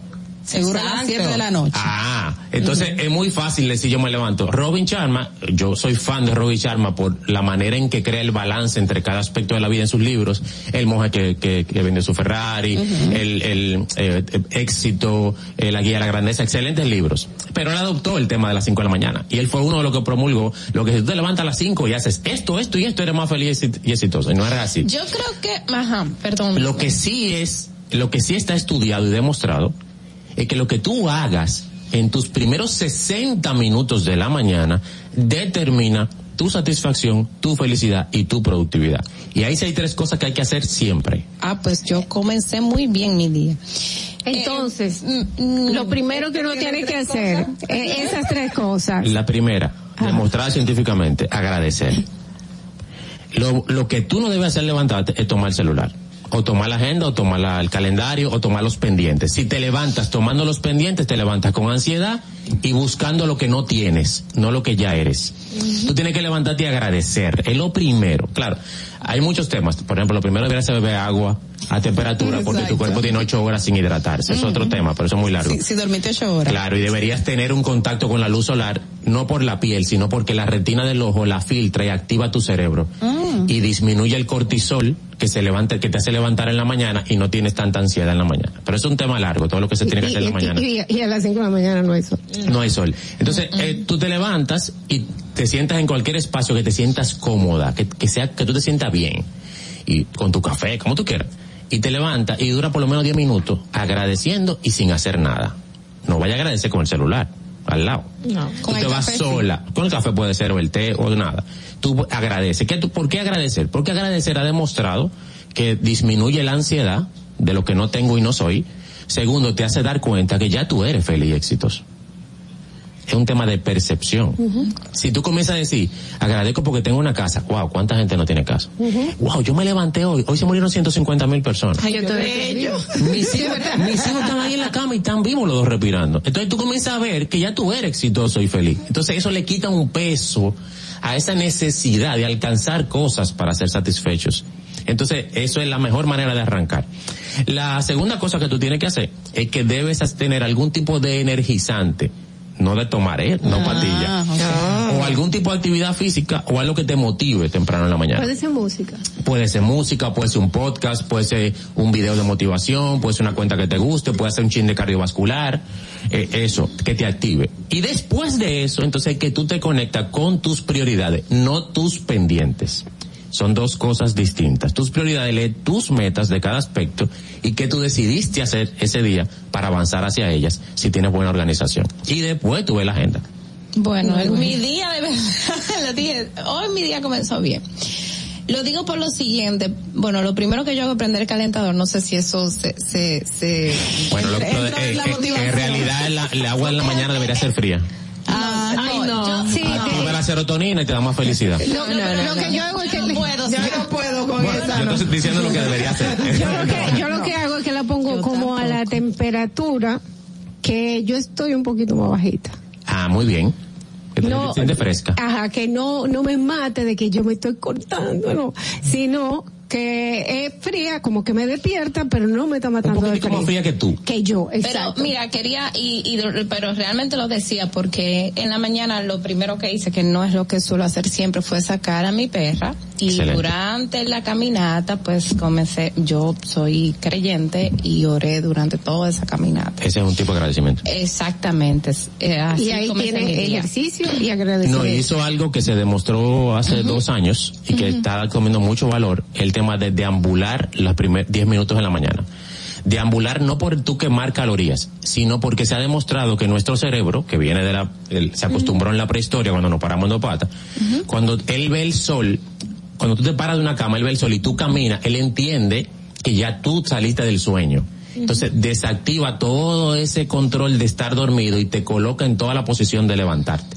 Activa, te baja el cortisol, te libera un poquito de adrenalina para que tú te actives, te quita, te baja la, la melatonina que es la que te provoca el sueño. Entonces, él te pone en actitud de que tú estás despierta porque caminaste 10 minutos. Bueno, excelente. Excelente. Entonces, a, a otro comentario que quería hacer es que nosotros a veces nos, nos excusamos demasiado, demasiado en el sentido de, y yo he tenido esta conversación con Dolphy, de que nos decimos no tenemos tiempo de, no tengo tiempo de hacer esto, no tengo tiempo de hacer ejercicio, no tengo tiempo y, y, y, y lo escuchaba ayer en la prédica, nos hacemos víctimas de nuestras circunstancias. Claro. O sea, quiero saber qué, qué, pues qué, qué poder nosotros podemos tener o qué cosas nosotros ¿Qué podemos hacer para nosotros cambiar de ese, de ese soy víctima, no tengo tiempo, no puedo hacer esto porque no, porque no tengo la, la, no tengo nada, o sea, Claro. no, las herramientas. A comenzar a ejecutar, que es lo importante. Yo te lo voy a amarrar con una tercera mentira y ahí mismo te, te enlazo con eso. La productividad. Porque tú no tienes tiempo porque haces muchas cosas. En teoría. En teoría. Ok. Productividad no es hace mucho. Productividad no obtener un resultado rápido y productividad no ocupar cada espacio de tiempo en algo. Productividad es simplemente hacer algo que me acerque a un resultado que yo deseo. Por eso una persona puede ser productiva en una hora y otra no serlo en doce. Por eso tú puedes levantarte y levantarte a las cinco. Ah, y agenda, y los niños, y el colegio, y el trabajo, y la radio, y el, el emprendimiento, y llego, y la iglesia, ah, ah, la día de la noche, ah, y una mujer increíble, súper productiva. ¿Y qué hiciste por tus metas de cada aspecto? No, nada. Tú no fuiste productiva. Tú ocupaste el tiempo en cosas. Tú respiraste por 24 horas. Pero eso viene a raíz de que si, nos han vendido de que si tú duras un ratito sin hacer nada ya tú estás procrastinando. Y la palabra como que procrastinar se volvió una mala palabra. Sí. Como que aléjate de eso, que, que si estás sentada mirando el cielo, tomándote un café, estás perdiendo el tiempo. Sí, ese ese es otro tema que nos han vendido que tú tienes que estar todo el tiempo activo y eso no es real. De por sí las pausas son necesarias para ser productivo. Y segundo, que es productivo. Porque si yo te digo que productivo es hacer algo que te avance hacia, hacia una, una meta que tú deseas, yo no estoy hablando de trabajo. Yo estoy hablando de amor, de sexo, de salud, de familia, de amigos, de diversión, de espiritualidad. Eso es ser productivo. Si ella decide que quiere ir cada domingo a la iglesia y lo logra, está siendo productiva en ese aspecto de su vida. Lo que pasa es que vemos productividad por trabajo porque está amarrada Y por a la industrialización A que produzca dinero. a produzca dinero. Entonces ahí lo, lo, lo hilo con lo que tú me dijiste. ¿Cuál es el tema? El tema nunca es falta de tiempo. El tema es poca claridad en tus prioridades. Si yo te digo que mañana todo el que llegue a esta emisora a la, entre las 4 y las 5, los primeros días que lleguen le van a dar 100 mil pesos. Tú amaneces allá afuera. Es verdad. Tú sacas el tiempo. Tú sacas el tiempo. ¿por Claro que sí, aparece Porque no es un inmediatamente tema de tiempo, es un tema de prioridades. Cuando uno se enamora, uno deja de hacer cosas que tiene que hacer para estar con esa gente. Uno le habla toda hora. Uno tiene que, voy al gimnasio. No, espérate que yo, vamos a juntarnos, si no importa, yo dejo el gimnasio para otro día. Es un tema de prioridades. Cuando tu hijo se enferma, un familiar se te enferma. Tú sueltas todo. Tú sueltas el trabajo. ¿Qué emisora ni emisora? Porque es un tema de prioridad. Entonces, ¿cuál es, qué es mi recomendación? Tienes que poner una hoja cuáles son tus prioridades. Prioridades. Tienes que sentarte y conversar contigo, que casi nunca lo hacemos. Uno de los problemas más grandes de nosotros, de nuestro éxito y felicidad, es que no conversamos con nosotros. No nos sentamos a mirarnos hacia adentro porque nos da miedo lo que vamos a encontrar. No queremos ver la parte negativa, lo que no nos gusta de nosotros, lo que no hemos logrado. Y hay que conversar con uno para poder obtener claridad de que si, si yo estoy aquí y estoy obteniendo esto, ¿qué quiero diferente? ¿Hacia dónde me quiero mover? Y entonces ahí tú sacas tu prioridad y tu innegociable. ¿Qué otras mentiras de- tienen esas cosas de crecimiento personal que le venden a uno? Si tú lees un libro todos los meses, eres exitoso y feliz. La lectura, que no tiene muchos fines, Es buena. depende. Depende de lo que tú quieras si a una persona no le gusta la lectura, que hay gente que... No, yo conozco gente súper exitosa que no leen, Sí, claro. que nunca han leído. Pero eso es otro tema. La lectura tiene sus pros y sus contras y va a depender de qué tú quieres de la lectura. A mí me pregunta gente, mire, recomiéndame un libro, ¿para qué? O para leer. No, no, ¿para qué tú quieres el libro? Depende de tus intereses. Ah, no, para, para crecer, pero para crecer para dónde? ¿Qué tú buscas Ay, yo leí un libro cada mes. Eh, ¿Cómo tú vas este año? He leído cinco libros. Wow, qué chulo. ¿Y cuál tú has leído? Mira, leí uno de Harry Potter. Eh, ah, ok, entendí, sí. ¿Tú estabas buscando divertirte con los libros? No, no. Ah, ok. ¿Y qué leíste? Ah, leí uno de, de los lenguajes del amor. ¿Tú tienes algún tema con amor propio, emocional con tu pareja? No, yo estoy bien ahí. ¿Y para qué tú estás leyendo esos libros? Una cosa es que quiero entretenerme leyendo, esa es una meta. Quiero divertirme porque me gusta. Ah, Leer perfecto. por leer. Ah, es otra cosa. Ahora, uno debería leer algo que te acerque a algo que tú deseas.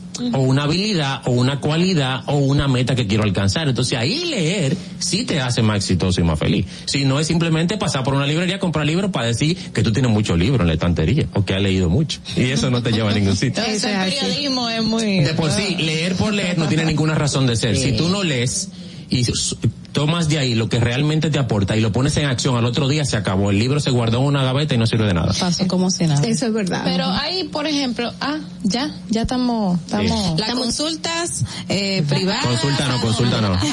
sesiones, sesiones. Las sesiones. Para que no me maten los psicólogos. Por favor. El- en todas las redes sociales, arroba DR Proactivo y al WhatsApp 829-638-7854. Anota, Natalie. Bueno, sí, tenemos, tenemos que, que llevarnos de usted. Eh, de verdad, nos trajo mucha claridad. Yo no sé si ustedes se sienten igual, pero honestamente, yo me siento como que mañana puedo comenzar mucho mejor mi día. Y voy a matando, voy matando algunos mitos de crecimiento personal que se están vendiendo por ahí. Muchísimas gracias al doctor Juan Carlos de Jesús por estar con nosotros. Síganlos en, síganlo en arroba doctor punto proactivo en las redes sociales. Quédense con nosotros, regresamos inmediatamente con Distrito Informativo. Atentos, no te muevas de ahí. El breve más contenido en tu distrito informativo. El turismo no estaba entrando aquí a Samaná. Era muy mínimo. La pandemia y la situación del peaje fueron dos cosas difíciles. El peaje sombra, le han quitado los precios, está entrando más turismo aquí a Samaná, más personalidades, no solamente yo, sino todo Samaná, todas las comunidades como las galeras, la terrena, todo el sector turístico, estamos dando gracias a Dios. Estamos muy satisfechos, orgullosos.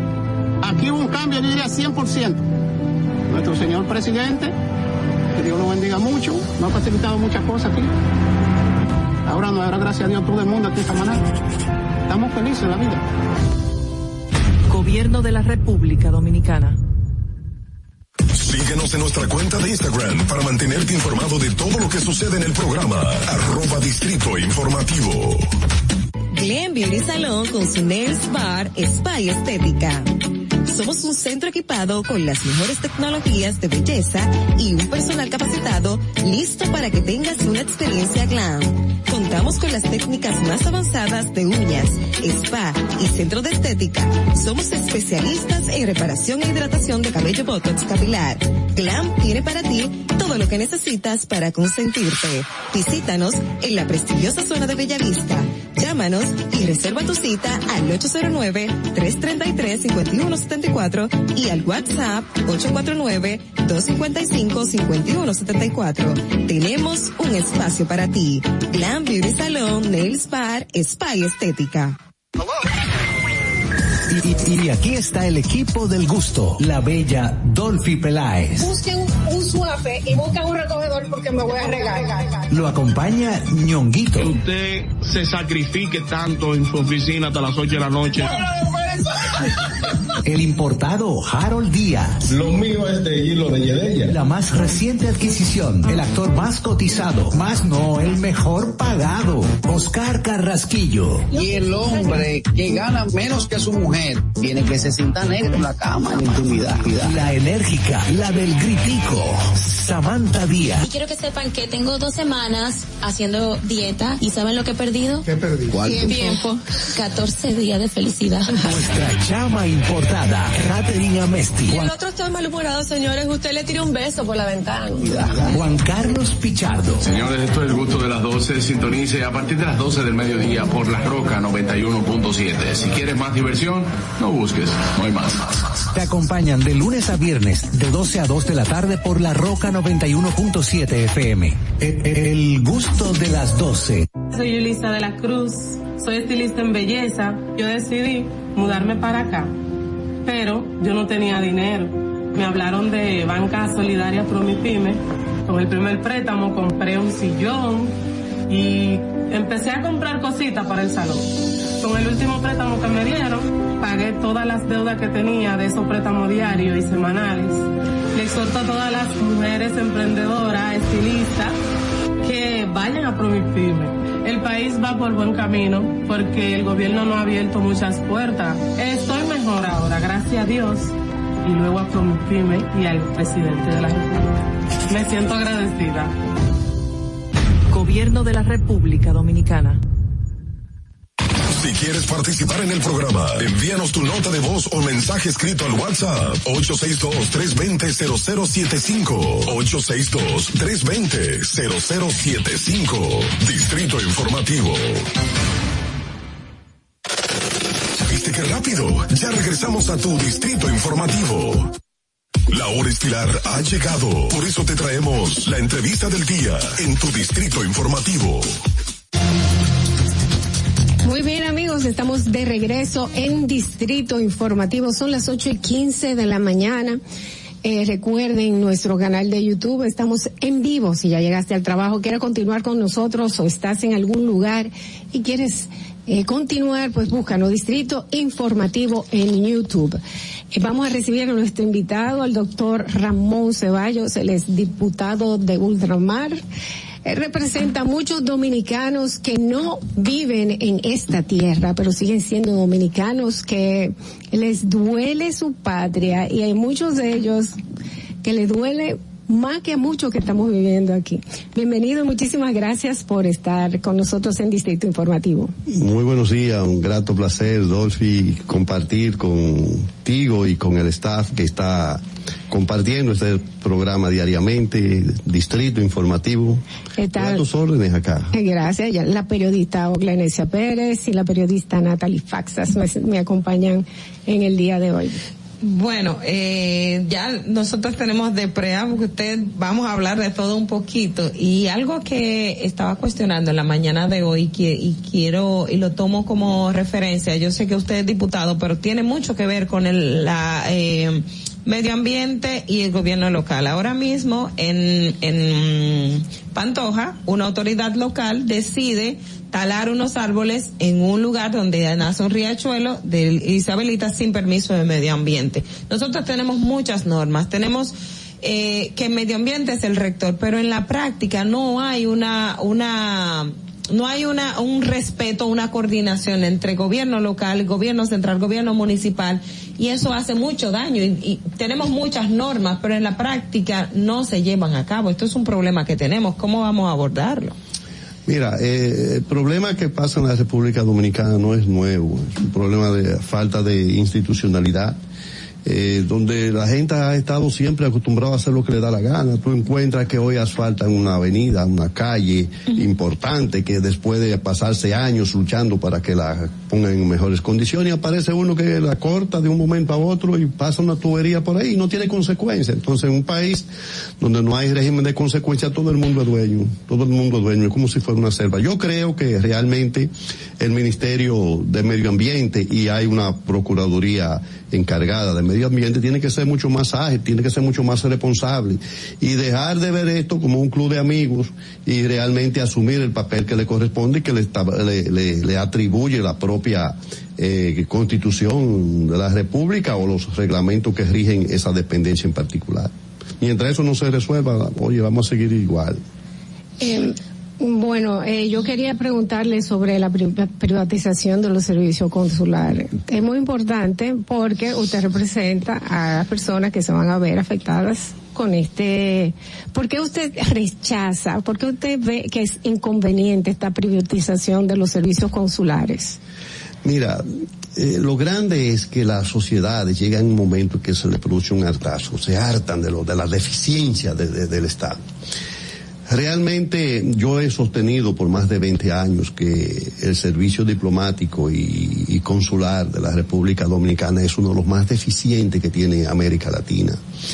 Y como tal es una especie de botín que se lo entregan eh, casi siempre a partidos que se agregan a última hora a los candidatos que, tienen posibilidad de ganar para sumar eso y ese es el compromiso que le dan. Nadie le importa lo que pasa en el exterior. Nosotros no tenemos una política internacional definida.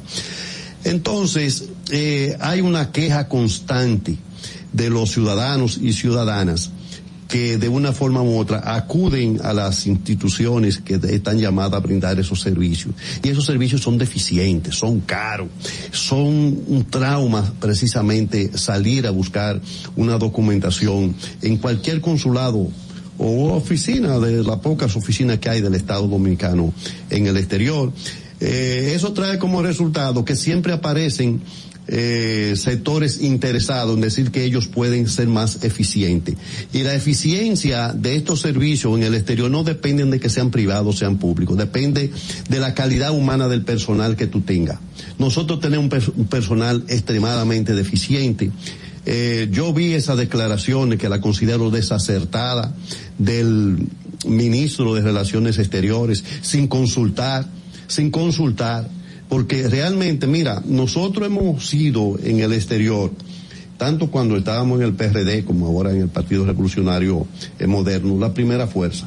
Pero nosotros no fuimos la primera fuerza porque éramos bonitos o porque gritábamos ni nada de eso, era porque teníamos una posición clara con relación a lo que debían ser los servicios que el Estado Dominicano debe darle a una comunidad que te aporte 14% del Producto Interno Bruto. Entonces, que, entonces, que, entonces, tiene, que tiene 2 millones 800 mil dominicanos que demandamos del servicio del Estado. Pero se ha dicho que precisamente esta parte de eh, contratar servicios particulares es enfocada a eficientizar esas debilidades que hay en la pro, en proveer los servicios que van las personas a buscar y debido a la, a la cantidad también de Ese es un agrego, agrego a esto la el argumento que se ha utilizado de otros países que han copiado este modelo. Yo estuve hablando, de hecho, eh, un, la semana pasada sobre eso y puse ejem el ejemplo de lo que ha sido España, de que era buscar una visa en España hace 20 años y que es ahora. Y eso, o sea, yo que he sido usuaria en ese tiempo y ahora, yo puedo dar fe y testimonio de que las cosas ahora están muchísimo mejor con la diferencia que la visa de España tú la buscabas aquí. La visa para eh, eh, ingresar a la República Dominicana tú no la buscas en el consulado, tú la quieres a través de la Cancillería de la República Dominicana, que es la única que autoriza. Si ellos no autorizan, no importa quién dirija esos servicios fuera. Pero yo quiero ser específico, mira, y se lo he dicho al canciller, porque lo pero perdón no, no, no entendí lo, lo, lo que el, el, comentario que hizo yo te decía Ajá. que realmente con relación a la visa que tú pusiste uh -huh. de ejemplo sí. tú vas a, a, buscar tu visa acá esa visa te la autoriza acá el de eh, la, el, la cancillería la embajada la, embajada. la, la cancillería, directamente en la República uh -huh. Dominicana no es así cuando tú vas a buscar, tú eres cubana y te vas a Cuba, a la embajada o al consulado a, a solicitar una visa, a ti te ponen 80 mil trabas. Aquí, aquí, yo o te sea, voy no a decir un ejemplo. la embajada no es que dominicana no es la embajada que lo o sea, la cancillería, pero el personal diplomático que está, por ejemplo, en Cuba, lo, lo no canaliza, es el que da, lo canaliza. pero no es el quien toma la decisión final. No, la decisión final la toman aquí. La decisión final la toma aquí la Cancillería de la República Dominicana. Tú te vas, por ejemplo, yo este tema lo he, lo he seguido muy de cerca por muchos años. Uh -huh. tú te vas a, a Chile. En Chile recientemente yo estaba haciendo un Zoom hace como tres semanas y hay personas que hace más de seis meses que solicitaron la renovación de su pasaporte y todavía no ha llegado. Yo se valió una amiga que vive en Aruba recientemente para que le canalizaran una visa de paseo a una persona que es familia de ella, pero es dominicana esta persona, que vive en, en, en Cuba. Y, y, oye, yo me he ido hasta los, hasta donde un, un vicecanciller a tratar de canalizar eso, agilizarlo, y siempre hay una traba para eso. O sea, si a mí me ponen eso, ¿qué pasa? El canciller, retomando el tema, yo- lo he hablado ese tema con él. Pero yo creo que hay una falta de visión. ¿Por qué? Porque nosotros estamos insistiendo, como decía al principio, por más de 20 años, denunciando la falta de profesionalidad, la falta de compromiso de ese personal que está en el exterior, en los consulados, que es básicamente lo que nosotros tenemos, los 47 consulados. Eh, y realmente es el mismo personal. Entonces, si nosotros hemos luchado para que se cambie ese personal. ¿Por qué no cambiar el personal? Es el personal el que tú tienes que cambiar y la voluntad política de quienes ejercen aquí para que eso sea diferente. Hay una corriente de, de- de privatización en América Latina y República Dominicana no escapa a esa situación. Ahora, yo te voy a decir una cosa, son más eficientes los servicios porque no es por no es por costo, no me van a decir que porque los servicios que estamos dando son baratos. Son baratos. Nosotros somos de los países que tenemos un servicio más caro en el En exterior términos consulares. en términos consulares. ¿Tú me entiendes? Entonces, ¿qué vamos a hacer? ¿Aumentar el costo para que sea más eficiente? Entonces lo que hay que cambiar el personal. Yo creo que lo que hay que cambiar de personal es tener una política, una visión diferente a la que se ha tenido en la República Dominicana en los últimos 30 o 40 años, que se ve esas instituciones como un botín que tú le das a Juan de los Palotes, que te ayudó a ganar una- unas elecciones, eh, te dan un consulado y tú haces lo que te da tu gana ahí. Es más, al extremo que tú tienes cónsules, todavía en este gobierno tú tienes cónsules, que han generado, han creado oficinas consulares en otros estados, diferente a donde- al estado donde está el consulado.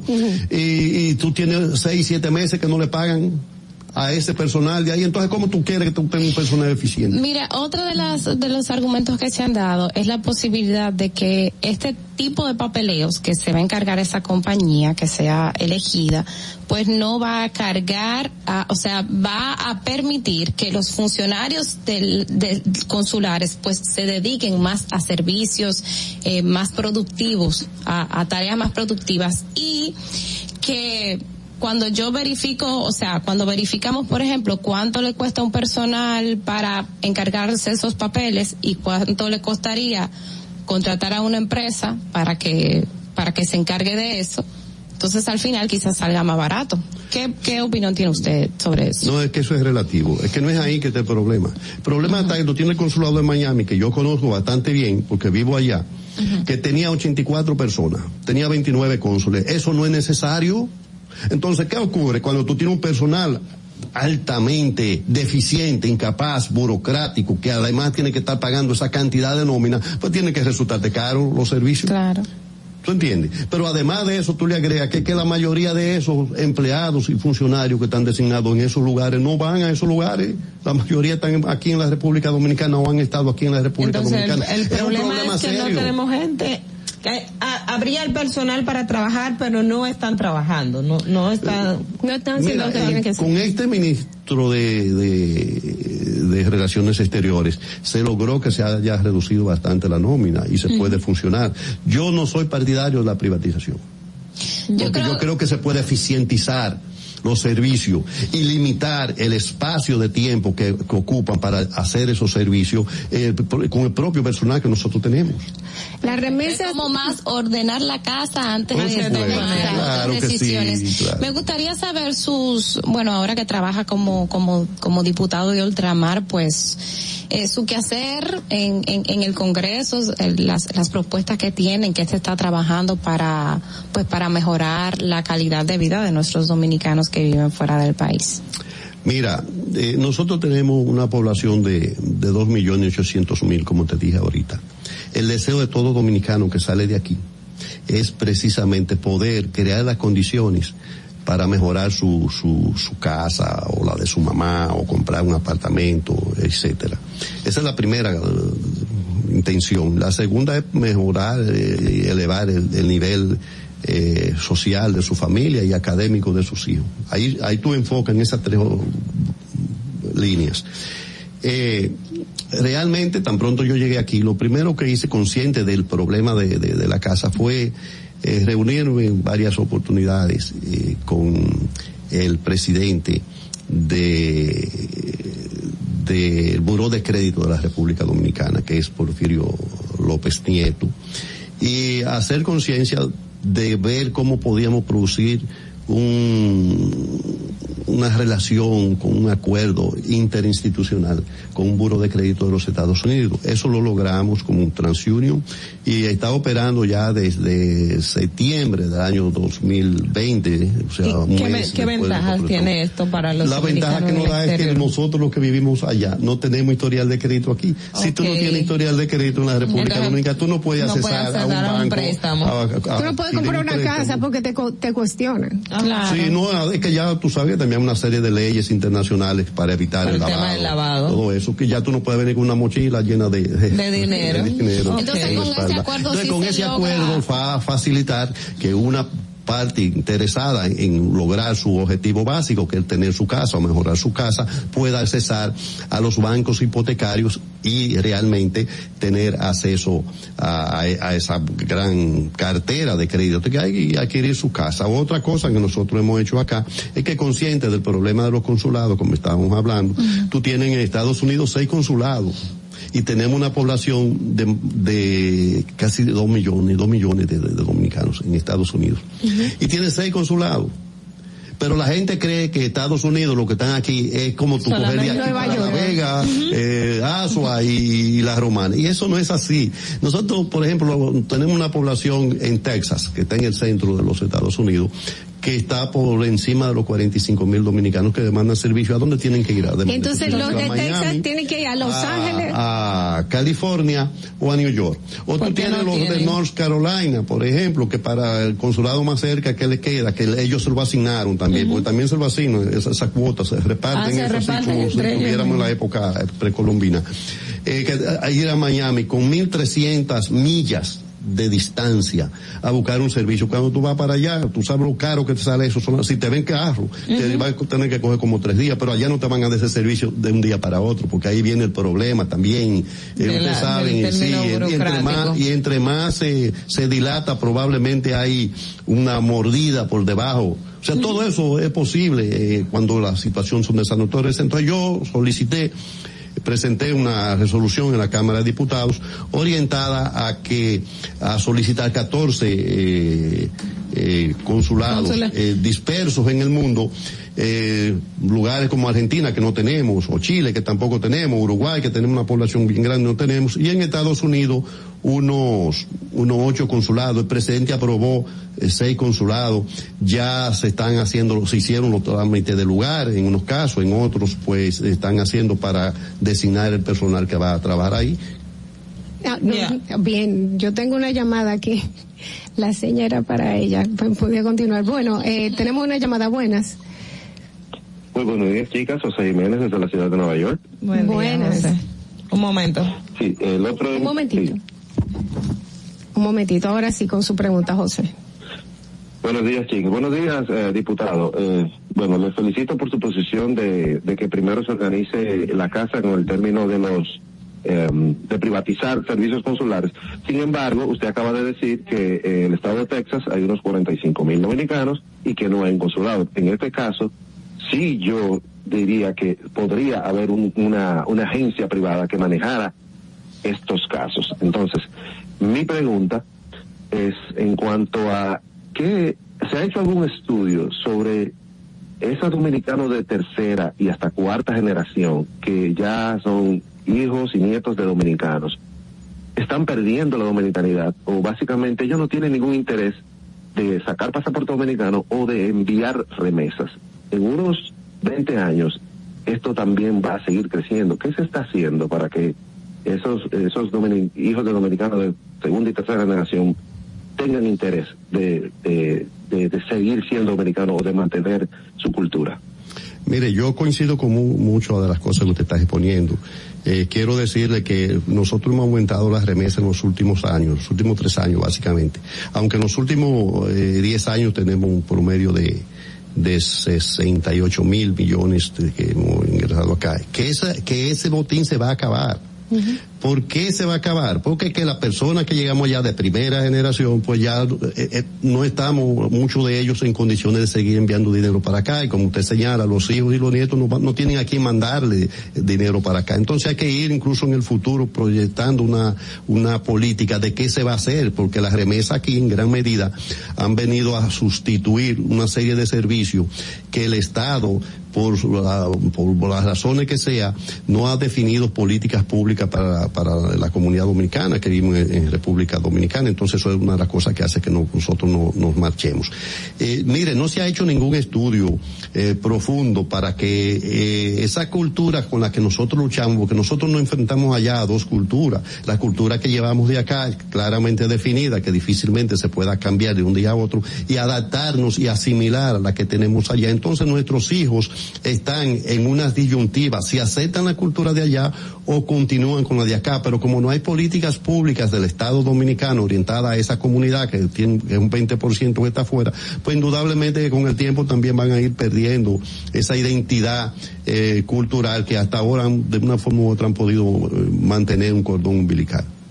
Mire, usted hablaba, y, y quiero retomar lo, lo, que planteaba hace un momento, de eh, la comunidad dominicana en el exterior, ponía el ejemplo de los consulados, que uno automáticamente decía, no, hay que poner más consulados, decía, pero ¿cuántos más? Porque hay, hay muchísimo y, hay mucho, hay mucho desvío a través de nómina, pero en la práctica, cuando usted expone lo que nos dice, nos damos cuenta que se necesitan más consulados para los dominicanos en el exterior, específicamente en Estados Unidos. ¿Qué otras necesidades tiene la población dominicana en los Estados Unidos y que a la, a la cual se está o se debería dar respuesta. Recuerdo que el presidente fue en un viaje, hizo una serie de promesas y se reunieron con la comunidad en el exterior. ¿Hay algún avance? ¿Hay algunos actos concretos que haya, que se hayan eso, hecho con relación a, a esas visitas y esas promesas? No tan solo en Estados Unidos, sino también en los otros, en los otros países que usted representa. Uh -huh. Mire, eh, realmente, eh, yo quiero decirle con toda honestidad que nosotros como comunidad las ofertas que ha hecho el presidente de la República todavía no las sentimos. Y muchas veces yo he dicho que nosotros no queremos que no quieran, uh -huh. nosotros queremos que nos entiendan. Y no venga usted a darme lo que yo no quiero o lo que yo tengo. Okay. Eh, hasta ahora el gobierno ha de, diseñado una política de construcción de apartamentos que ofreció allá. Yo le dije lo que hemos logrado, que, que, no hay que acudir ahí porque usted va a tener que comprarlo porque es con la, con la política público-privada que se van a construir sus apartamentos, o sea que da lo mismo, tú uh -huh. no tienes ninguna ventaja. Okay. Segundo, ofreció Senasa.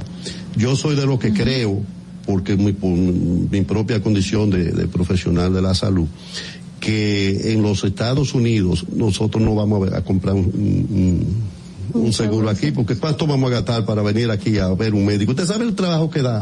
Ay, conseguir pues una cita aquí. Oye, pero yo soy diputado, casos. yo soy diputado y tengo más de una semana esperando, eh, para, esperando un médico para, uh -huh. para que lo vea. Seguro, los seguros aquí te, te, no, son pero, eficientes. Eh, yo, yo, conozco Entonces casos. yo no va a venir de allá, no, no, yo, yo creo que eso no, no, no nos resuelve a nosotros. Y entonces, yo conozco casos de que sí, de que sí, personas que les sale muy costoso atenderse allá porque no tienen seguro allá y vienen aquí a una cirugía de emergencia. Conozco casos. Sí, mira, la mayoría de las cirugías que vienen aquí de emergencia son cirugías dietéticas. Mm. Son dietéticas la mayoría. Bueno, yo, y otros venimos a, no, a asuntos de eh, también eh, estéticos que son dentales que son más baratos. Pero que son, son cosas privadas o sea no es cosa pública. No que se no se lo cubre Eso, no cubre sí, eh, son cosas privadas. O sea yo vengo aquí a cualquier país del mundo que yo vaya si yo llevo mi dinero me van a atender. Claro.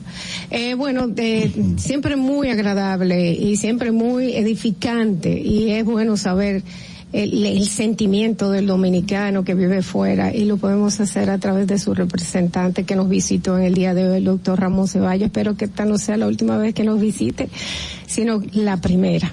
Yo estoy seguro que es la primera. Me siento muy cómodo aquí, sobre todo que esto está lleno de mujeres. Aquí hay el 51% sumado, ¿verdad? aquí no hay equidad. aquí no hay equidad, es verdad. Aquí no, no. Bueno, muchísimas gracias, doctor. Ustedes quédense con nosotros. Con nosotros. Son las 8 y 38. ¿Cómo andará el tránsito? Vamos a ver. Para que llegues a tiempo y no te compliques con el clima, te traemos en el distrito informativo el tráfico y el tiempo. Y así se encuentra el tráfico y el tiempo a esta hora de la mañana en Santo Domingo. Se registra tráfico pesado en la avenida Máximo Gómez en Gascue, Expreso Avenida John F. Kennedy hasta el elevado avenida Ortegui Gasset, avenida 27 de febrero en La Esperilla, calle Paseo de los Aviadores en Villa Juana, desnivel avenida Tiradentes, en la avenida Alma Mater en zona universitaria, tráfico en alto total en la avenida Sarasota en La Julia, calle Rafael Augusto Sánchez en Piantini, en la avenida Núñez de Cáceres en el Mirador Norte, calle Guarocuya en zona industrial de Herrera, gran entaponamiento en la avenida Gregorio Luperón en el Renacimiento, avenida Las Palmas, autopista 30 de Mayo cerca del INVI, en la calle Carmen Mendoza de Corniel y tráfico muy intenso en el puente Juan Bosch hasta el túnel Avenida Las Américas, puente flotante en el puente flotante y en la avenida 25 de febrero en Villa Duarte. Te recordamos que las distracciones al volante son peligrosas. Deja tu celular mientras vas conduciendo. Así las calles y carreteras serán más seguras para todos. Para el estado del tiempo en el Gran Santo Domingo, se encuentra parcialmente nublado en estos momentos, con una temperatura de 22 grados y una máxima de 31 grados. Hasta aquí el estado del tráfico y el tiempo. Soy Nicole Tamares. Sigan en sintonía con Distrito Informativo. Atentos, no te muevas de ahí. El breve más contenido en tu distrito informativo. Y, y aquí está el equipo del gusto, la bella Dolphy Peláez. Busquen un suape y busquen un recogedor porque me voy a regar. Lo acompaña ñonguito. Que usted se sacrifique tanto en su oficina hasta las 8 de la noche. El importado Harold Díaz. Lo mío es de hilo de Yedella. La más reciente adquisición, el actor más cotizado, más no, el mejor pagado, Oscar Carrasquillo. Y el hombre que gana menos que su mujer tiene que se sienta negro en la cama en intimidad. La enérgica, la del gritico, Samantha Díaz. Y quiero que sepan que tengo dos semanas haciendo dieta y ¿saben lo que he perdido? ¿Qué perdí? Tiempo. 14 días de felicidad. Nuestra chama importada, Catherine Amesti. El otro está malhumorado, señores. Usted le tira un beso por la ventana. Juan Carlos Pichardo. Señores, esto es el gusto de las 12. Sintonice a partir de las 12 del mediodía por La Roca 91.7. Si quieres más diversión, no busques, no hay más. Te acompañan de lunes a viernes, de 12 a 2 de la tarde por La Roca 91.7 FM. El, el gusto de las 12. Tengo más de cuatro años movilizado, que fue trabajando en la piña, un camión. Y caminando empecé a perder la fuerza de la pierna. Yo estoy agradecido que me vinieron a poner las cuatro veces aquí a la casa. A Abinader ha cambiado muchas cosas para bien. Cuando la pandemia arrancó, tuvimos un poquito de temor.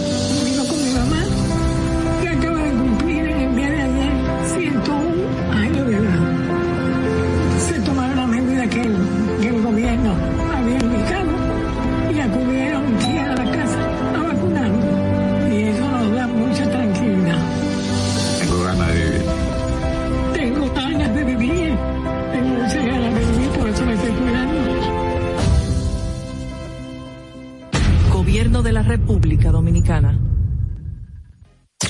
Estamos en YouTube. Disfruta de nuestro contenido. Suscríbete, dale like y comenta. Distrito Informativo. Ahí mismito donde estás. O tal vez aquí, recostado bajo una mata de coco. O en la arena tomando el sol. O dentro del agua, no muy al fondo. O simplemente caminando por la orilla. Ahí mismo, abre tu nueva cuenta móvil BH de León. 100% digital y sin costo. La creas en minutos con cero pesos desde Móvil Banking Personal. Ábrela donde quieras. Solo necesitas tu celular. Banco BH de León. Estás disfrutando de Distrito Informativo. Cuando uno ve televisión, busca entretenimiento, algo con que identificarte y que te dé un buen momento. Hay tantas cosas en el mundo, demasiados inventados, pero ¿dónde veo lo mío? Lo de los dominicanos. Y a ese mismo punto hemos venido cayendo para el mejor contenido. Baja Dominican Network. Seguro que si lo bajas inmediato te vicias a llorar conciertos musicales, religiosos y noticias. Pero ¿acaso sabes tú que es realmente adictivo en esta comunidad su contenido exclusivo? Oye, lo mejor de ahí, para que lo tengas siempre puesto, este servicio limosina que ofrecemos yo y Ñeñe. ¿Cómo lo más duro? Estoy seguro que tú has visto. El programa de los compadres con Correa y con Ñonguito. Perdóneme, muchacho, que le dañe el momento. El mejor programa de ahí, Forty Santi, el recuento. Si yo bajo la aplicación, a tú te de lo guata bien. Si tú eres dominicano, baja Dominica Network. Solo con- por mi edad conseguía trabajo en casa familia. Ahora yo, a través del curso que hice, auxiliar del cuidado y atención al adulto mayor, la técnica y los conocimientos que, que me aplicaron en el curso con Supérate y a través de la facilitadora, en verdad son 100%. Antes de darle terapia, tú tienes que tomarle presión arterial porque no todo el mundo se le puede dar un masaje. A veces, aunque te salgan las lágrimas, tienes que secártela. Yo le diría de verdad al presidente que no se pare ahí, que siga dando conocimiento. Una persona de mi edad lo va a hacer porque quiere progresar, porque quiere trabajar, quiere echar para adelante. Gobierno de la República Dominicana. ¿Viste qué rápido? Ya regresamos a tu distrito informativo. 8 y 44 de la mañana. Gracias por continuar con Distrito Informativo. Bueno, eh, tenemos un tuit aquí, ¿verdad que sí? Bastante interesante. ¿Qué dice? ¿En qué número usted está en el dial? Aquí tenemos, eh, tenemos a Guido Gómez Mazara, estamos en la Roca 91.7 FM, lo tenemos. 91.7. ¿Cómo están ustedes? Hola Guido, Dolphy Peláez, Oglenesia Pérez, Natalie Faxas contigo. Como con la gracia de Dios estábamos más bien que Lola, pero antes de las 3. Bueno, a, a quien usted mencionó ahora tempranito en la mañana, no fue a Lola, fue a Lupe, en un tuit Claro. que dice, dice, y lo voy a leer textualmente, ese tuit de esta mañana, Lupe Victoria, la Lupe hizo de la canción Puro Teatro un referente musical digno de recordar. Teatro, lo tuyo es puro, puro teatro, falsedad bien ensayada, estudiado simulacro. ¿Coincidencias? No. ¿A qué usted se refiere con coincidencia? ¿De- ¿A qué usted le está llamando que hubo un teatro? Tú sabes que los que creemos en Dios siempre decimos a los elementos coincidentes que tienen un componente divino diosidencias, porque dice que son las coincidencias de Dios. Entonces, como Dios es tan grande que genera la situación en que esas coincidencias se dan, yo subí ese Twitter. Ok. Pero entonces, coincidencialmente, coincidencialmente cae justo después de las elecciones del PRM, donde, oh, sorpresa. Ay, en el PRM hubo elecciones ayer. Donde, oh, sorpresa. ¿Entiendes, entiendes ¿verdad? que no hubo elecciones ayer en el PRM? Pero el fundamento de las elecciones democráticas y la competencia, ah, miren, otra cosa. el No, Partido pero, pero Paliza tuvo un competidor ayer, un salió Con con 18 18 votos. No, Guido, en serio, en serio, ya fue, vamos a, a dejar fuera el sarcasmo. No, porque yo, vamos a yo respondo, yo respondo con seriedad las cosas serias. Las cosas que no son serias las respondo con sacar. Entonces dígame que... O sea, miren, ustedes son muy jóvenes todas. Gracias. El Partido Dominicano en la República Dominicana era un partido que se caracterizó por ser el brazo de una dictadura, pero su característica esencial era que no había competencia, existían planchas únicas y en la formalidad se le ponía un tonto de competidor que nunca recibía el respaldo de nadie. Ok. Entonces. Ven que la mentalidad autoritaria y trujillista no ha sido superada. O sea que hay una mentalidad totalitaria y trujillista dentro de su partido PRM. No en la sociedad dominicana. Bueno, estamos hablando de su Y partido se ahora. expresa, no, pero eso se expresa en los partidos, en la comunicación, en los sectores sociales, económicos, en los grupos intelectuales, en todos los sitios. Esto es algo que está pasando en los partidos cuando llegan a, al poder, porque ahora veo Sí. que los partidos que no están en el poder pues quieren hacer las elecciones de, de una forma diferente. Eh, mira lo que pasa, es un, es un fenómeno estudiado, ¿eh? ya esto es en serio. Se llama síndrome de Ubris. que es un fenómeno que afecta a la gente en el poder. Pierde la perspectiva, se sobreestima. Repito, psiquiátricamente estudiado, búsquenlo. Afortunadamente, la sociedad es mucho más inteligente de lo que presumen sus élites. No hay problema. Ba- Baja un poquito la, el- la radio, que se escucha un, un eco aquí, pero quiero preguntarte ya un poco ya también retomando el, el El eco de la lluvia que voy a, a trabajar ahora para Ah, ya. la interpelación. Mira, eh, ¿qué, ¿y qué, qué vas a hacer o qué van a hacer dentro del PRM Pues para que dentro de un, para la siguiente elección, que ya sería dentro de cuatro años, Miren. no se repita esto mismo? No, no, vamos por partes.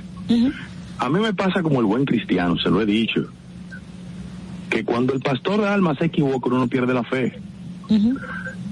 Lo que no actúa de conformidad con los parámetros democráticos es una parte de la élite partidaria.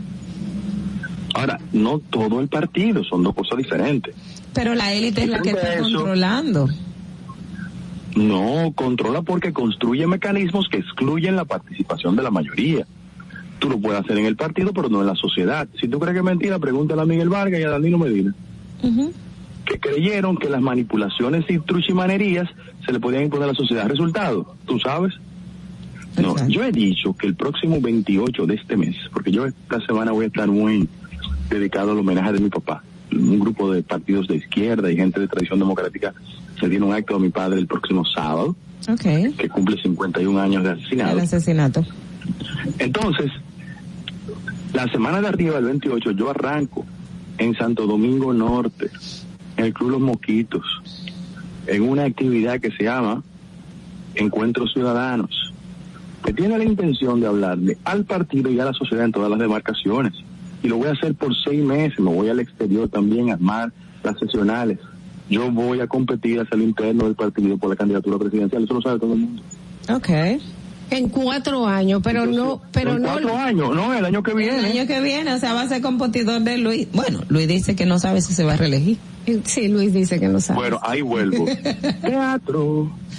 Lo tuyo es puro teatro. Bueno, la bien ensayada. Estudiado simulacro. Guido. O sea, los políticos dominicanos tenemos que entender que la coherencia en el siglo XXI está a tiro de un clic. Aquí la gente tiene capacidad de darle un clic y determinar cuán coherente tú eres. Entonces viven subestimando la inteligencia de la gente. Entonces dicen que no cuando es que sí, dicen que son democráticos cuando no lo son, dicen que creen en los procesos de convención pero no lo practican. Pero, pero Guido, esta, esta actitud no, no va a crear una división dentro del PRM. Pero yo no sabía que los procesos de competencia democrática generan división. En el momento que, que se venda una imagen de dictadura dentro de- del partido, Se venda, no, es que los hechos demuestran que hay una restricción de las prácticas democráticas. Porque el fundamento del PRM fue construir un partido democrático para negar las aberraciones de Miguel Vargas, ¿sí o no? sí. Así es. Así es. Entonces su comportamiento, Miguel Vargas 2.0. Bueno, lo que pasa es que el partido está diciendo una cosa estar en la oposición y otra estar en el poder. No se puede Ah, trabajar. pero igual. yo pensaba que la coherencia poco importaba que tú estuvieras en la oposición o en el poder. Bueno. Cuando usted defiende valores democráticos, no importa dónde esté, arriba, abajo, en el medio, usted tiene que defenderlo. ¿cómo se sienten las bases con, cómo, cómo tú sientes que se siente la base con Malísima, porque lo, se burlan de ellos. Tienen una concepción popicrática de la política. O sea, es decir, ustedes solo son buenos para buscar los votos, para llenar la guagua, pero a la hora de la verdad, ustedes no deciden. Bueno. Eso es una concepción popicrática de la política. Que Pop- tiene que ver. Popicrática de los popis. Sí. Sí. Es un término que ya ha utilizado Guido. Sí, verdad. Que quiere. que tiene que ver, decías, Guido? Que retrata lo que le entiende. tiene que ver no con un tema de confrontación de clase, tiene que ver con un tema de exclusión de los sectores populares de la toma de decisión. Y aquellos que aducen que es un ejercicio de fragmentación de la sociedad, que lean a Bosch, Tutumbote, Pecueso Largo, Hijo de Machepa, la lucha política. Porque para hacer la política de verdad hay que ser político, hay que estudiar los fenómenos, hay que dedicarse a eso. Entonces, la lucha y la competencia expresa la diversidad de actores sociales. Y yo estoy diciendo, yo sostengo y reitero que el partido en que yo milito, al gobierno que yo ayudé, que no ando buscando un empleo público en el gobierno, porque siempre lo he dicho, se lo he dicho a ustedes allá, yo quiero decir que necesariamente tiene que hacer un esfuerzo de aproximación con los sectores populares. Yo te doy un ejemplo. En un país que hay una crisis del sistema sanitario y hospitalario, el gobierno dedica dos mil millones de pesos para financiar la clínica privada. Yo no estoy de acuerdo con eso. Pero en segundo lugar, la semana pasada acaban de anunciar que van a privatizar los servicios consulares. Entonces yo no creo en eso. Además, nosotros no, le dijimos a la sociedad dominicana que íbamos a hacer eso. Busca la primera propuesta en tiempos de campaña del PRM que dijo que iba a procurar recursos para la clínica privada. Busca el primer discurso o propuesta del PRM o en su programa de gobierno que dijo que iba a privatizar los servicios consulares. No. Eh, Pues yo no estoy haciendo ningún ejercicio de fragmentación. Guido, eh, mucha gente te está, está diciendo que Guido está haciendo oposición, ya por último, se nos está acabando, que está haciendo oposición dentro del mismo partido para, para sacar de ventaja al PRM en las próximas elecciones. En primer lugar, la democracia es disenso con respeto. ¿Usted me ha escuchado insultando a alguien dentro del partido? Yo estoy expresando ideas.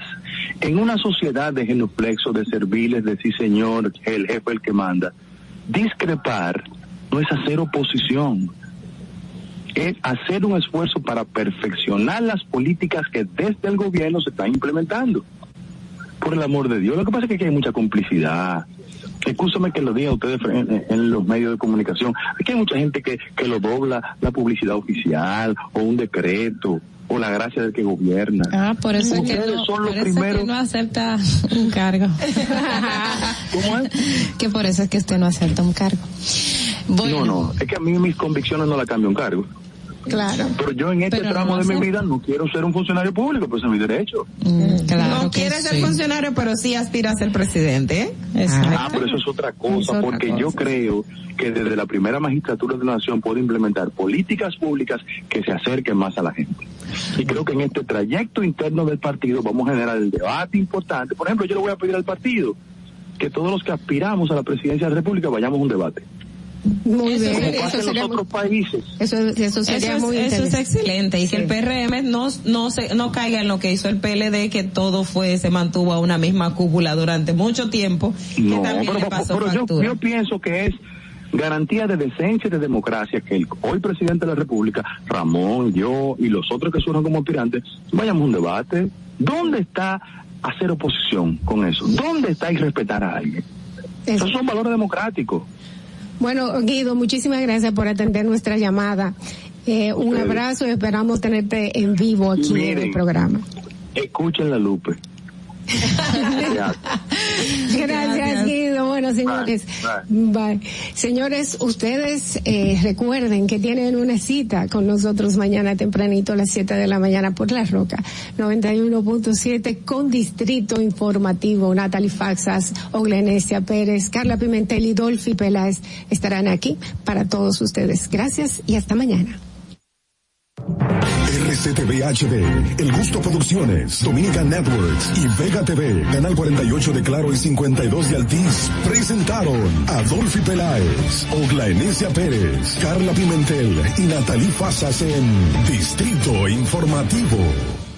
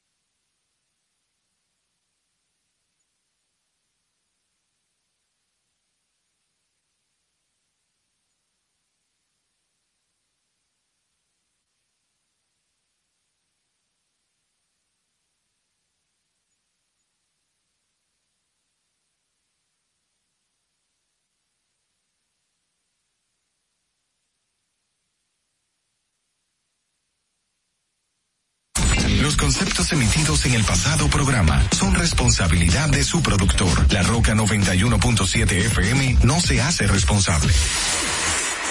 Desde Santo Domingo, you're listening to 91.7 La Roca.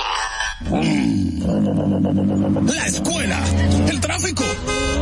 Cuidado con la guagua. Llegamos a Santo Domingo y vamos de nuevo. Desde el amanecer hasta la puesta del sol, que la energía no se detenga, así como la batería automotriz LTH y su tecnología PowerFrame, que le brinda gran desempeño y duración. Baterías LTH, energía que no se detiene. Distribuye Grupo Cometa. Ahora en la roca, el, éxito trending de Laura. I said I love you for life, but I just sold our house. We were kids at the start, I guess we're grown-ups now. Mm. Couldn't ever imagine even having doubts, but not everything works out. No.